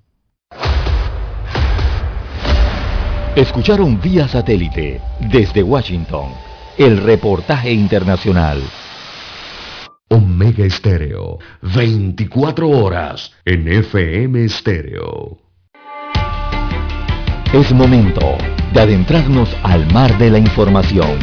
Este es el resultado de nuestra navegación por las noticias internacionales más importantes en este momento. Bien, avanzamos. Son las 6.47 minutos, señoras y señores, 6.47 minutos. Bueno, en el plano internacional ahora quiero empezar con una de fútbol. ¿Qué le parece? Adelante. Es que Perú dio una gran sorpresa. Un contragolpe liderado Cristian Cuevas y definido por Edison Flores al 85 ilusionó este viernes a los peruanos con la clasificación directa al Mundial de Qatar y a Colombia del objetivo, pues cayó en Barranquilla en el Metropolitano por 0-1 y acumuló seis partidos sin ganar. Lleva seis derrotas seguidas el onceno colombiano, don César. Con la anotación del centrocampista del DC United estadounidense, los dirigidos por Ricardo Gareca, llegaron al cuarto lugar 20 unidades, mientras que los cafeteros cayeron al sexto con 17. Sí. Perú ahora le toca recibir el primero de febrero a Ecuador en Lima y Colombia tendrá que visitar a los argentinos en donde se prevé un séptimo séptimo fracaso, una séptima derrota. Entonces, los anfitriones se apoderaron desde el inicio del encuentro y tuvieron el primer acercamiento con remate desviado de Falcao García. Los dirigidos por Careca se replegaron, apelaron a la presión para evitar que Colombia entrara en el área de Pedro Gallese. En esa línea el plan de la blanquirroja era recuperar y buscar con balones largos a Gianluca Lapadula, que se batió en el lado contrario de la cancha con los centrales Jerry Mina y Davison Sánchez. Así es, don Juan. Los peruanos con ese triunfo ante un gran océano, Colombia, don César. Como no, una potencia sudamericana. Eh, muchos jugadores en Europa también. Buen equipo. Así es. Brasil, recordemos, ya está clasificado en la Conmebol. Ellos tienen su boleto, ya ellos están en Qatar. Argentina ya prácticamente está en Qatar, don Juan de Dios. Eh, nada más le hace falta un solo, digo, tiene 32 puntos. Eh, nada más tiene que esperar a que alguien pierda abajo en la tabla o sumar un punto más, un empate y ya está en el Mundial. Eh, eso lo va a conseguir quizás en este encuentro que viene, que usted bien señala, don Juan de Dios, contra Colombia, ¿no? Me parece que es el, juego. y de ahí entonces Ecuador está en la tabla de número 3, Ecuador mirando el Mundial también y se suma Perú, don Juan de Dios, con esas posibilidades. Uruguay eh, enderezó la senda, ahora tiene 19 puntos, está en el repechaje Uruguay, en la quinta posición de la Suramericana. Eh, Colombia va de sexto y el que está metido en líos y que realmente, don Juan de Dios, ya está prácticamente viendo el Mundial desde lejos o desde televisión, lo va a tener que ver, lo más probable, es Chile, don Juan de Dios. Chile en este momento, a tres fechas del final de esa sudamericana, eh, la verdad es que está viendo lejos ese Mundial de Qatar. Y está a tres puntos siquiera del repechaje, imagínese usted. Ni siquiera del cuarto puesto, no, del repechaje. A ver, a ver si les toca algo o no en la segunda oportunidad. Y con todo eso está lejos, porque está a tres puntos del repechaje. Así que complicada la situación para este onceno chileno, que también es uno de los grandes llamados del continente americano. Eh, y se ve complicada la situación para ellos, ¿verdad? En las próximas jornadas. Eh, recordemos que ahí estás, eh, están estos, está Suárez y, otros, ¿no? Y compañía. Bueno, Sudamérica, la Comebol juega su repechaje con un equipo de Asia. No, perdón, Alexis y compañía. Suárez es de Uruguay. Eh, ellos juegan, el que queda ahí para repechaje tendrá que jugar con un equipo de Asia. Así es. en Asia hay un seno difíciles y duros. ¿ah? Así es. Bien. Eh, una demanda en Estados Unidos pide tener el programa de acogida de menores centroamericanos. En momento fechado hoy aparecen como demandantes los estados de Texas, Alaska, Arkansas, Florida, Indiana, Missouri, Montana y Oklahoma. Un grupo de ocho fiscales estatales demandó ayer al gobierno del presidente Joe Biden por el supuesto abuso del programa de refugiados y libertad condicional para menores en de Centroamérica, que permite a ciertos hijos de inmigrantes centroamericanos reunirse con sus padres en suelo estadounidense. El programa permite a niños de El Salvador, Guatemala y Honduras que califiquen para el estatuto de refugiados o para libertad condicional humanitaria reunirse con sus padres en Estados Unidos sin tener que exponer su vida para cruzar la frontera de forma indocumentada. Además, asegura que CAM es inconstitucional, el programa implementado por Joe Biden. En el documento fechado aparecen como demandantes los estados antes mencionados, la última ronda de violaciones flagrantes de la ley de Biden incluye su programa de menores centroamericanos que han contribuido significativamente a que muchos estados se vean obligados a aceptar aún más extranjeros. Mis colegas fiscales generales y yo estamos demandando para detenerlo, dijo ayer en un comunicado fiscal de Texas, Ken Paxton, que encabeza la acción legal. En un comunicado aparte, Ron DeSantis, gobernador de Florida, afirmó que la administración Biden continúa ignorando las leyes de este país y permite que un gran número de extranjeros ilegales crucen la frontera sin tener en cuenta los posibles antecedentes penales o conexiones con actividades ilícitas, César. Han demandado el programa John Biden de reunión de centroamericanos con sus hijos. No sé. Así es, don de Dios. Esto ayer que 6.53 minutos de la mañana en todo el territorio nacional.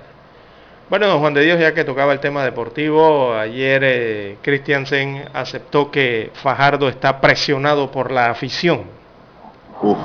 Pero que muy presionado. Oiga, ese muchacho sí le han sacado memes en las redes sociales. ¿ah?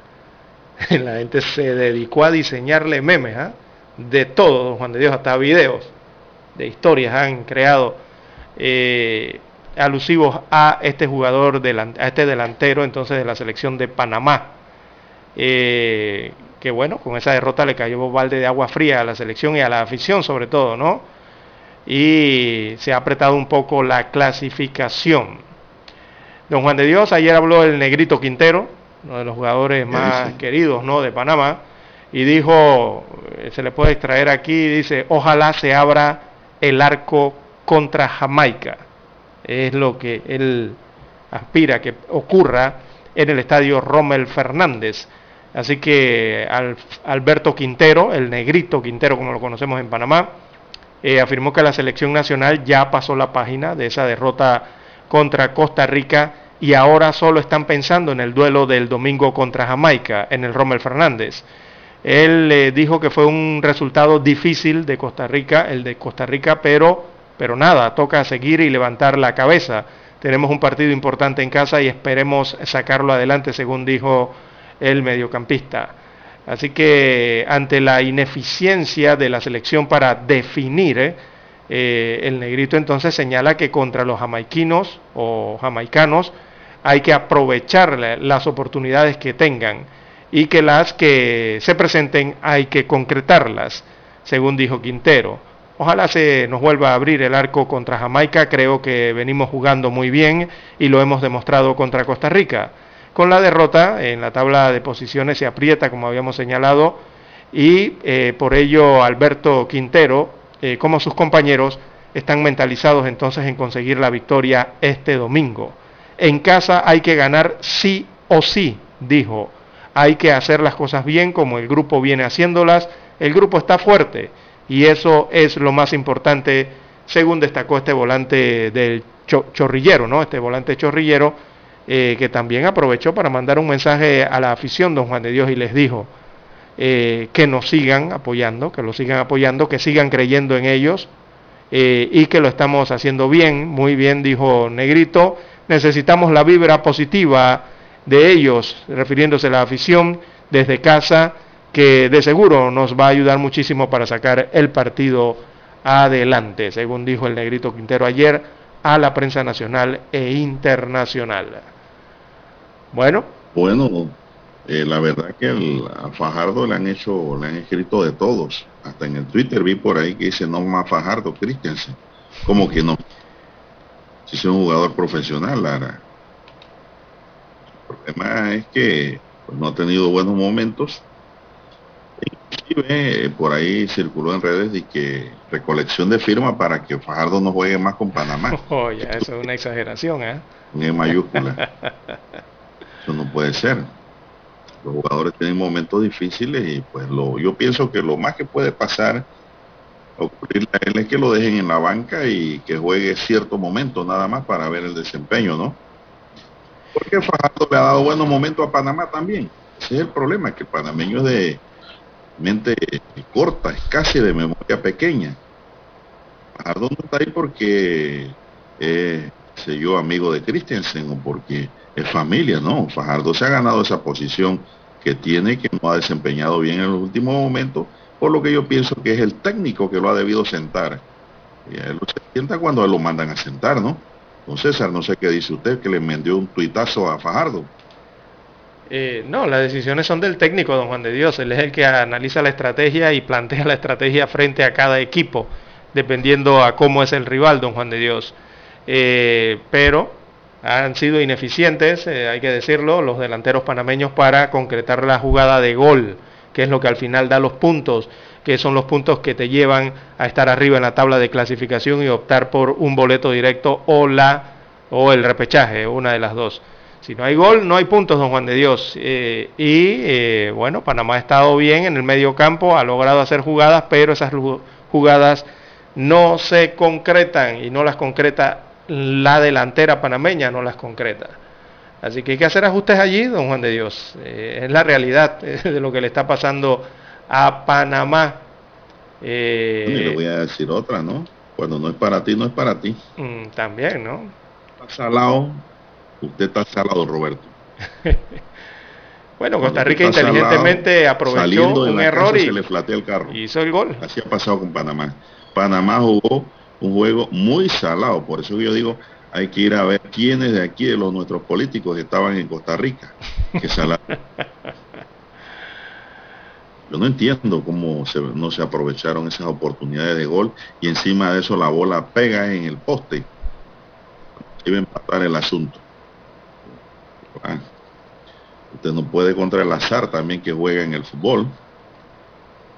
Y si alguien hay que culpar, gente dicen, que dicen Lara que cuando esa derrota se debe más que todos a los jugadores, porque dicen que son los que tienen que meter goles.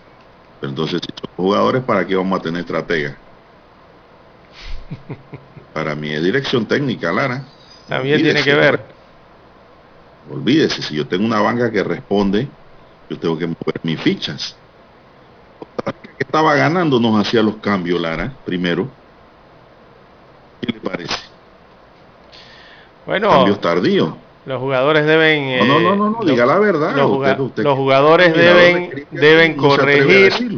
No, no, no, se jugó mal el partido, Lara. No, pero los jugadores deben, deben eh, afinar, don Juan de Dios, y es la delantera. Es que aquí no podemos estar pensando que siempre tiene que venir un defensa a anotar los goles, don Juan de Dios, si para eso está la posición de delantero.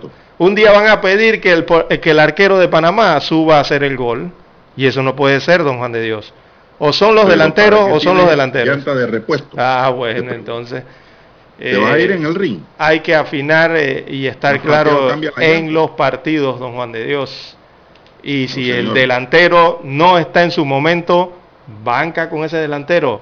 Busque, que hay más. Estamos de acuerdo. Por ahí está Catú y está. Uf, ¿cómo hay, don Juan de, Dios? Eh, si tiene banca, sienta que no está rindiendo. Así es. Sentado Fajardo no me juega el segundo tiempo, se lo digo. Tiene que, tiene que, tiene que buscar eh, el que... El Voy a meter a Blackburn. El que la pelota quiere que entre, ¿no? Hay que buscar ese jugador. Así que hay de dónde escoger, eso sí tiene Christiansen, pero tiene que ajustar, tiene que ajustar. Todavía Panamá sobra. el juego lo perdió la dirección técnica. Olvídese los demás a lo mejor a algunos ni le importa lo que yo diga aquí, pero es la verdad. si el jugador no te está rindiendo, tienes que sacarlo. Claro. Sacarlo. Tienes que cambiarlo. Y eso no se hizo. Se hizo ya muy tarde. Bien, son las 7 en punto de la mañana, don Roberto. Vamos al plano internacional y regresamos con más. Omega Stereo tiene una nueva app. Descárgala en Play Store y App Store totalmente gratis. Escucha Omega Stereo las 24 horas donde estés con nuestra nueva app.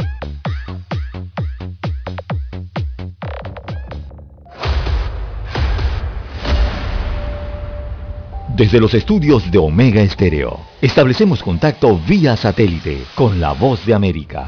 Desde Washington, presentamos el reportaje internacional.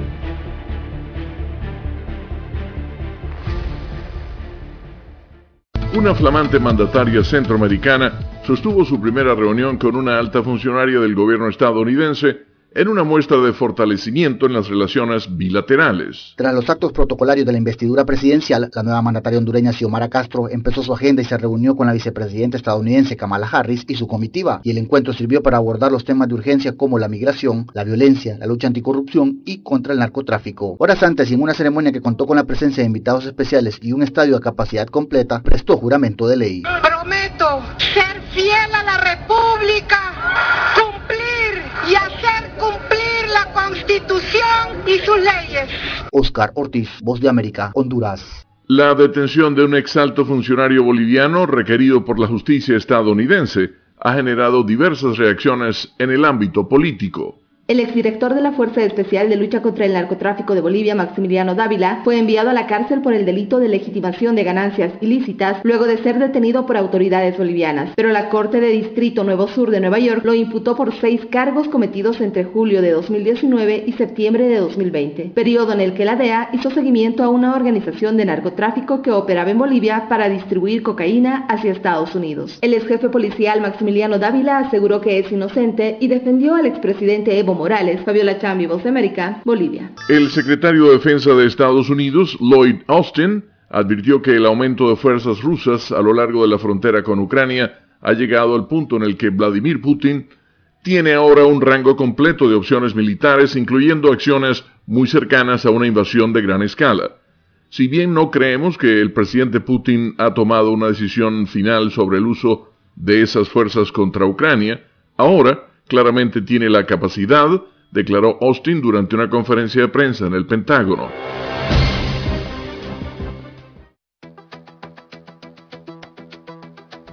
El conflicto entre Rusia y Ucrania está centrado en sus fronteras terrestres e influencia estratégica.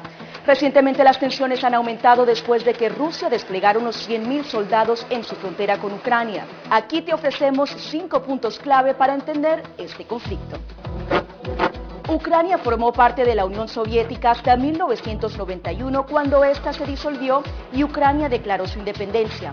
Sin embargo, siguen compartiendo muchos aspectos de su cultura y el presidente ruso Vladimir Putin ha dicho en repetidas ocasiones que los rusos y ucranianos son un solo pueblo.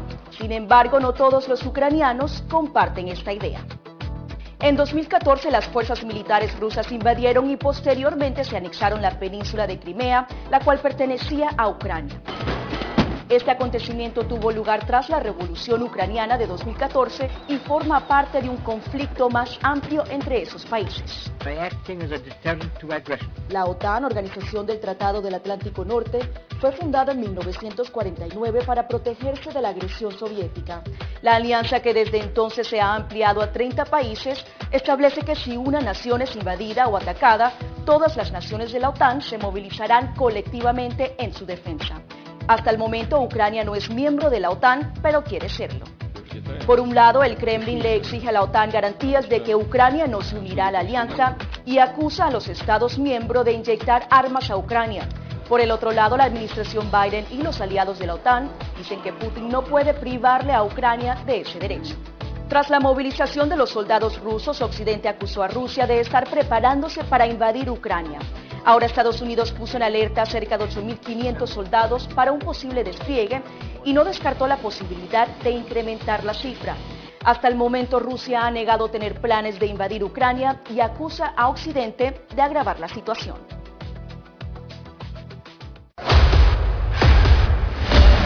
Escucharon vía satélite desde Washington el reportaje internacional.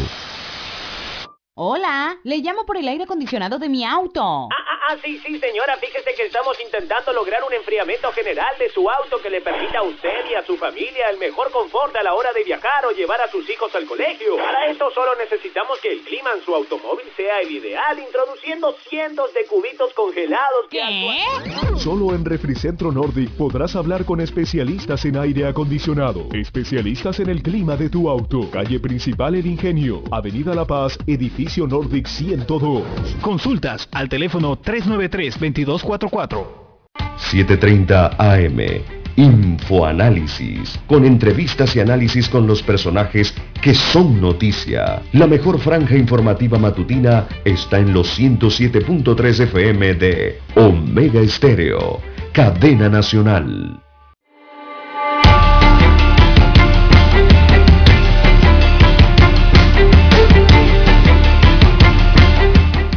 Seguimos, amigos y amigas. Buenos días, Panamá. Están en sintonía de la cadena nacional Omega y su noticiero, el primero con las últimas, un noticiero diferente para gente pensante. Noticiero que la gente aclamaba los sábados, Lara. Así no tiene idea.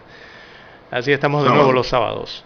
Bien, don Juan de Dios, el próximo lunes eh, habrá cierre de calle. Don Juan de Dios, ¿Cómo va que a ser? hay que, uh, hay que prepararse han anunciado un cierre parcial, en este caso, en la carretera panamericana este lunes. Don Roberto Antonio, que usted utiliza mucho esta carretera. Así que este lunes 31 de enero se realizará un cierre parcial en el área de Loma Cobá, en la carretera ah. panamericana, en el tramo Puente de las Américas a Raiján, según anunció eh, la Autoridad de Obras Públicas, el Ministerio de Obras Públicas. El cierre corresponde a los trabajos de voladura en horario de 12 del mediodía a 2 de la tarde el próximo lunes. Escuche bien, 12 del mediodía a 2 de la tarde el lunes 31 de enero. Cierre parcial allí en Loma Cobá, en Arraiján. Estas labores corresponden a este proyecto que, de estudio, diseño, construcción y mantenimiento para las obras de la ampliación y la rehabilitación de esta carretera panamericana en ese tramo allí entre el Puente de las Américas y Arraiján. Así que esto será el próximo lunes en ese horario de 12 del mediodía a 12 de la tarde, cierre parcial de la Panamericana en Loma Cobá. Y también a partir de la próxima semana, don Juan de Dios vendrá otro cierre importante de vía y ese sí será un cierre total de la calle principal allá en San Isidro, en San Miguelito, usted que utiliza esa vía, don Juan de Dios. Eh, lo que va a estar pasando a partir de la próxima semana allá eh, será el cierre total de la calle principal de San Isidro por los trabajos de instalación de cajones pluviales.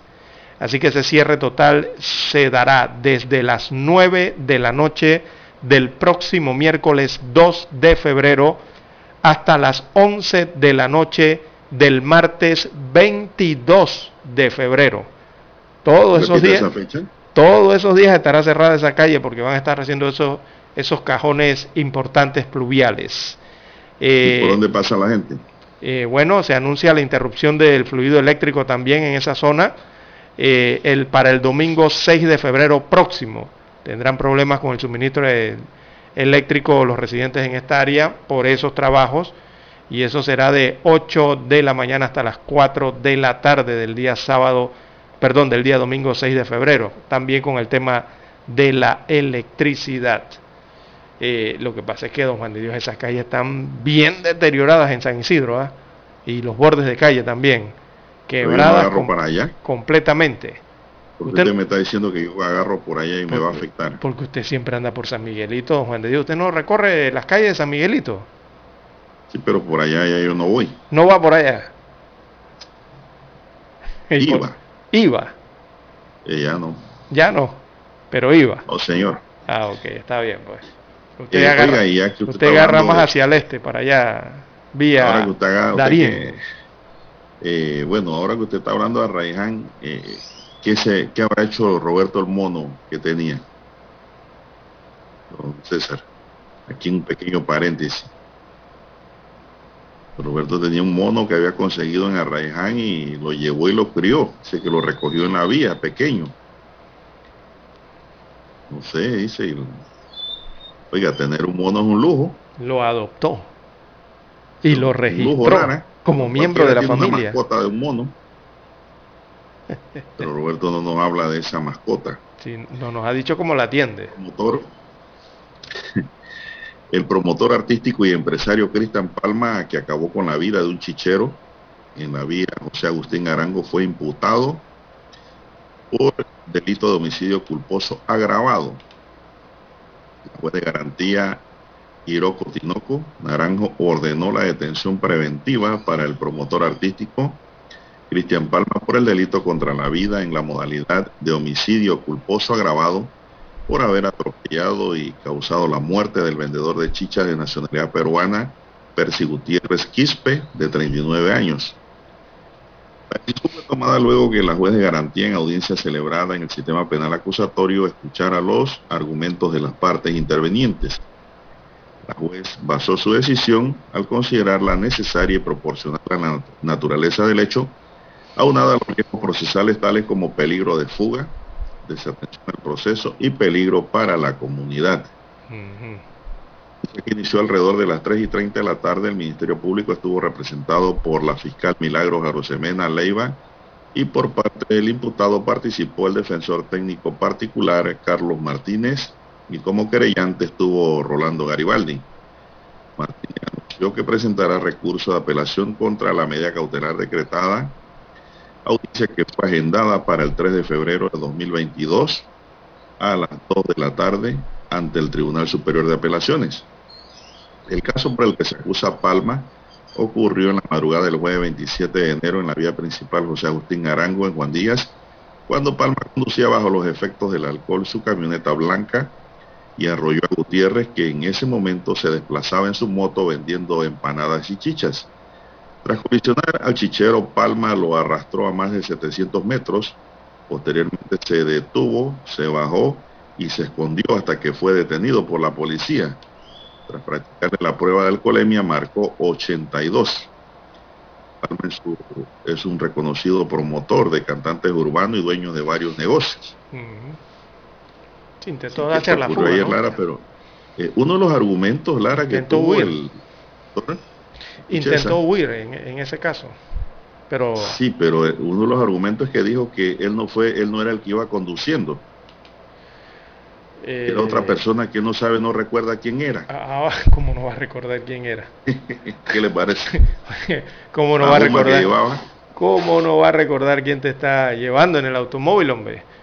Bueno, en ese caso allá él intentó huir según las autoridades y los, testigos que estaban allí eh, habían indicado que vieron a un solo hombre que se había bajado de una camioneta blanca, una Flor Explorer eh, con placa DB6268, que corrió hacia Villa Venus en ese sector y se introdujo al auto de una persona, por lo que el dueño del automóvil había llamado a la policía, quienes al llegar entonces se percataron que era Palma y que era el dueño del vehículo blanco, además que estaba eh, bajo los efectos del alcohol. Bueno, él dice, el argumento fue ese, que había un, tercero manejando el carro que no se acuerda quién era. Mm. Que atropelló.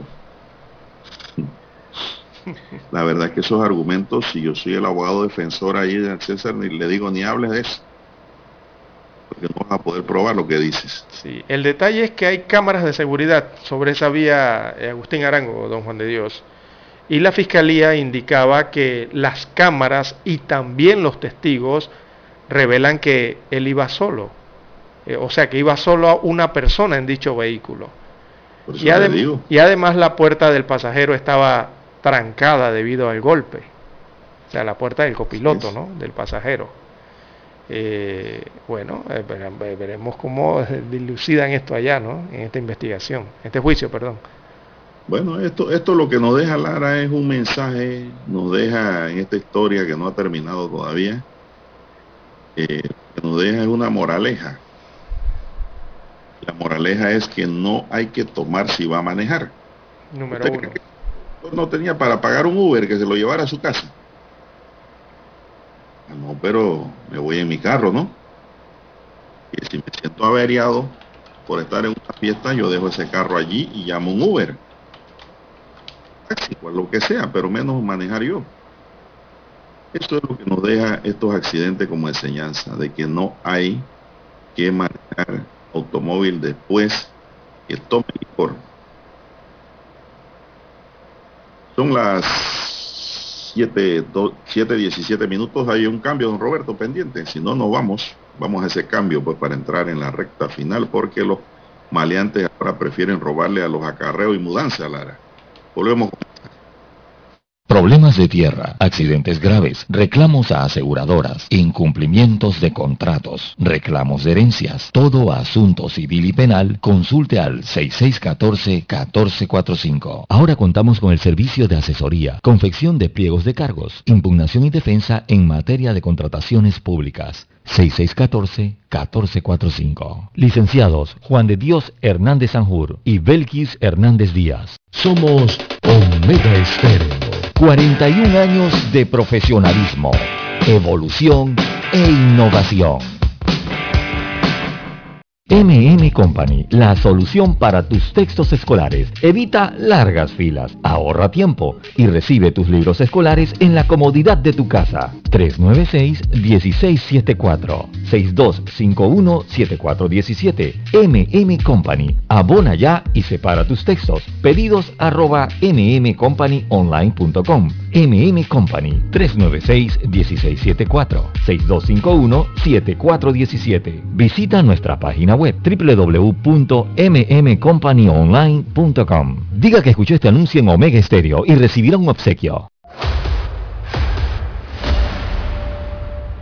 Desde los estudios de Omega Estéreo, establecemos contacto vía satélite con la voz de América.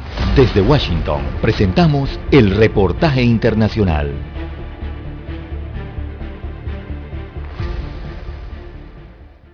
El presidente Joe Biden afirmó que cumplirá su promesa de campaña al nominar a la primera jueza afroestadounidense de la historia para un puesto vitalicio en la Corte Suprema de Justicia de los Estados Unidos luego del retiro del juez Stephen Breyer.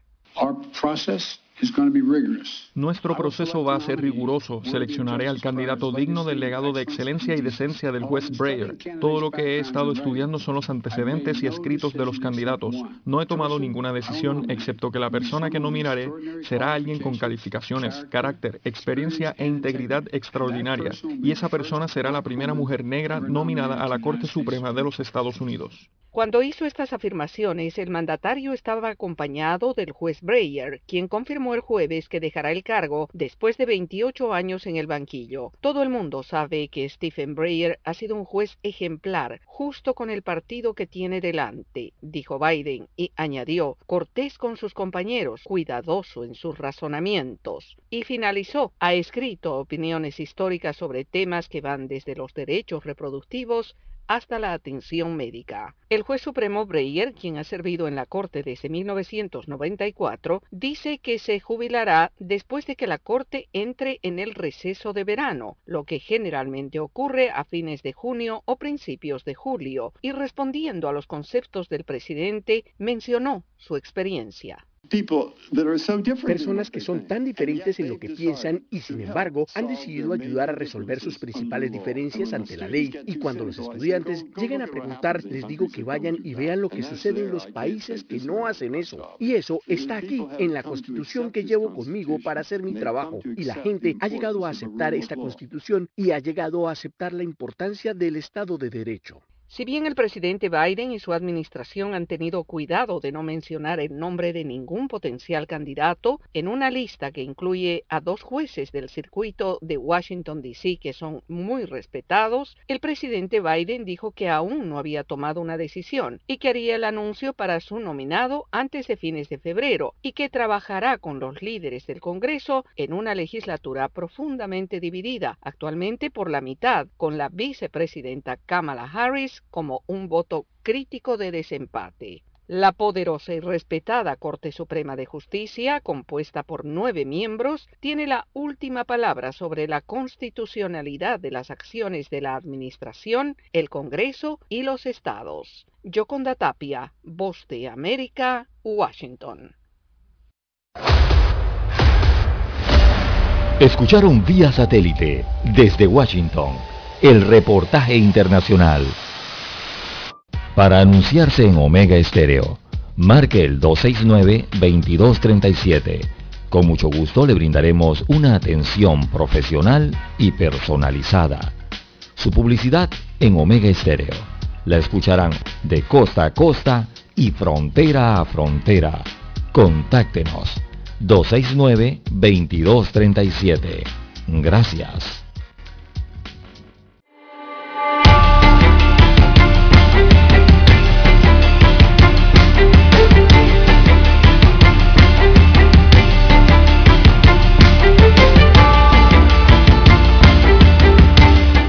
Bueno, entramos en la recta final, ya son las 7.22 minutos, avanza la mañana de este sábado. Las autoridades informaron que en las últimas semanas, don Roberto, se han registrado 10 denuncias de robos y privación de libertad a conductores que ofrecen servicios de acarreo. ¿Qué le parece a don César? Oiga, ¿Hasta dónde llegan en la provincia de Chiriquí, donde padre e hijo fueron asaltados y baleados para despojarlos de su vehículo de trabajo. Las autoridades se han aportado seis casos en Panamá Oeste eh, y uno, perdón, vamos a leer este párrafo completo. Se han registrado seis casos, en Chiriquí, en Panamá Oeste uno y en Panamá cuatro buscan a sus víctimas a través de anuncios de acarreo que salen en las redes sociales y las citan para posteriormente amenazarla con armas de fuego, privarla y despojarlas de sus autos, la mayoría pick-up. La policía recomendó a estos conductores que a la hora de ofrecer el servicio tengan mayor información de quienes solicitan este servicio, limitar sectores y horarios que se ofrece y sobre todo informar a las personas externas de confianza dónde van a brindar dichos servicios y de qué medios se hizo el contacto, don César. Hay que tener cuidado. Eh, que para no, yo diría que no solo para los acapeístas, a los que hacen mudanzas. Para todo.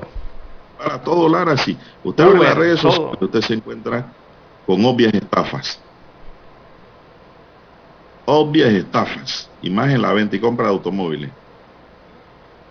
Allí hay mucha estafa. Aparte de los delitos que llevan violencia, ¿no? Como este, que es el robo. Cuando usted llega, lo encañona, le quitan el carro, eso es un robo. Inmediatamente. Así que hay que tener mucho cuidado ahora también con la era digital y los anuncios digitales, entonces Sí, hay muchas apps. Eh, y es oro Exactamente, muchas apps eh, para el tema del transporte, sea transporte privado o sea transporte selectivo, o en este, caso, en este caso, don Juan de Dios, el transporte que tiene que ver con cargas. Eh, también incluso hay apps para esto, como si fueran especie de Uber, ¿no? Así de Cabify, pero para el tema de los acarreos, eh, de, de, las mudanzas, etcétera. Y ya vemos las víctimas, ¿no? Que están denunciando esta situación? ¿Será que hay algún tipo de banda delincuencial, don Juan de, don Juan de Dios, en el país que se está dedicando entonces a, pedir estos viajes de acarreo eh, por este tema tecnológico, digital, por aplicaciones, entonces para robar, para robarse los carros realmente, ¿verdad?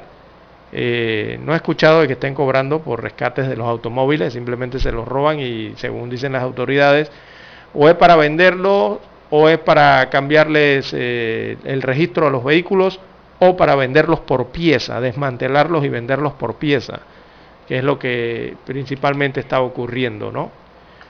Con estos eh, equipos de carga o vehículos eh, que se dedican al acarreo inclusive. Bueno, don César, se dicen que mucho de eso que es para robarle las piezas a los carros. Y, esas cosas son verdades, no, no, no son mentiras, porque hace un buen par años atrás yo tuve un caso así, penal, donde a mi cliente lo acusaban de homicidio, ¿no? por haber robado un pick-up y haberle extraído las piezas. Pero resulta ser que mi cliente era inocente, Lara. Tuvimos que hacer una investigación profunda como abogado allí para lograr demostrar que mi cliente no fue quien hizo esa fechoría, lo tenían en la joya, y poder demostrar quién era el verdadero responsable de ese homicidio y robo. Y así pudo salir, pero a lo que voy a cesar allí es de que es lo que usted dice. Para las piezas del carro. Así Lo que él habló ocurrió en el Díaz y gracias a las cámaras pudieron determinar quién fue el que se llevó de pasajero el pick y no era precisamente mi cliente. Y pues, ¿y para qué era el robo? Para robarle una pieza al pick-up Lara. ¿Usted cree que eso es? Increíble. No, Regularmente la bomba, de, la bomba del diésel. Cabeza nada más para el sombrero. Así es. Su pena. Bueno, seguimos, son las 7.26 minutos, Lara, don César. Oiga, don Juan de Dios y... Un supuesto predicador llevó bajo amenaza a una mujer a orillas del río Rizacua en David Chiriquí y la violó. Según las investigaciones, los hechos se registraron el 17 de enero de este año cuando Jonathan Trejos eh, utilizando un arma de fuego, privó de libertad a la víctima, ya mayor de edad. El pasado 26 de enero, detectives de la Dirección de Investigación Judicial lo aprendieron, lo llevaron ante el juez de garantía. Él ordenó la detención provisional imputándole los delitos de privación de libertad y violación sexual. El acusado había estado en prisión. Cuando salió era un predicador del Evangelio de primera en las calles de David. Todo era Biblia y palabra del Señor. Formaba parte de una fundación para ayudar a la reinserción de los privados de libertad. Pero pues cayó en otro delito, don César. Bueno. Más pudo el diablo. Así es. Que lo volvió a jalar a prisión. Bien, que más tenemos 7.28 minutos, se nos acaba el tiempo, don César. Así es, don Juan de Dios. Eh, bueno, destacar el tema de que se está haciendo, se está fiscalizando sanitariamente entonces la entrada a la feria de la Chorrera, que esa feria concluye esta semana, don Juan de Dios. Eh, la feria de la Chorrera allá en Panamá Oeste y más de 100 personas querían colarse, querían colarse en la, en la feria de la Chorrera, pero con COVID positivo, don Juan de Dios. querían colar el, el, COVID positivo a la feria. Estas 100 personas, entonces que al final fueron hisopadas allí, no revisadas. Y, bueno, el Ministerio de Salud allí eh, mantiene entonces esa estricta verificación del esquema de vacunación que deben presentar quienes asisten a la feria allá en Panamá Oeste en La Chorrera. A ver si cumplen entonces con los requisitos las personas eh, o si están en el sistema para saber si se encuentran con COVID-19 positivo o aislamientos por contactos. Así fue que los descubrieron con el número de cédula, don Juan de Dios. No, hombre, no, no, no. Y se dieron cuenta, oiga, pero si usted tiene un aislamiento de, de 10 días, ¿usted qué hace aquí? o lo descubrieron, usted tiene una cosa, usted qué hace aquí. Imagínese usted Eso para que la gente sepa que no es bueno esos lugares de aglomeración. Nada más el jueves dice que entraron 8 mil personas. Sí, el jueves, imagínese. Y hasta las Pero la gente no hace caso. Sí, hasta las últimas horas han detectado 132 personas con casos positivos, de las cuales intentaban ingresar a la feria de este año. ¿Verdad? Eh, recordemos que esa feria tiene algunas actividades culturales y de juegos mecánicos. Entonces estas personas fueron detectadas allí y otras que debían haber cumplido, deberían estar en ese momento cumpliendo aislamientos, pero no, se fueron a la feria. Imagínese usted, don Juan de Dios, más de 100 personas. Irresponsables. Y yo, yo pienso que no solo lo debieron dejar ir, sino conducirlo con la policía ante un juez de paz. Sí, porque hay que cumplir las normas de bioseguridad. Y sobre todo cuando usted está registrado con COVID positivo y con... va contagiando. Sí, porque tiene el examen PCR positivo. Eso demuestra, don César, que estos lugares de, aglomeración son puntos para contagiarse. Así es. A quien no le gusta la feria, pero una feria limpia, pulcra, limpia y sin estos peligros. Yo no estoy de acuerdo con ninguna feria para este año y así lo dije en estos micrófonos. Bien, se nos acabó el tiempo, dice don Roberto. Don Roberto Antonio Díaz nos acompañó en el tablero de controles. En la mesa informativa les acompañamos. César Lara. Y Juan de Dios Hernández Sanur. Gracias señoras y señores por su atención y será hasta el próximo lunes. Dios mediante. Hasta aquí, Noticiero Omega Estéreo.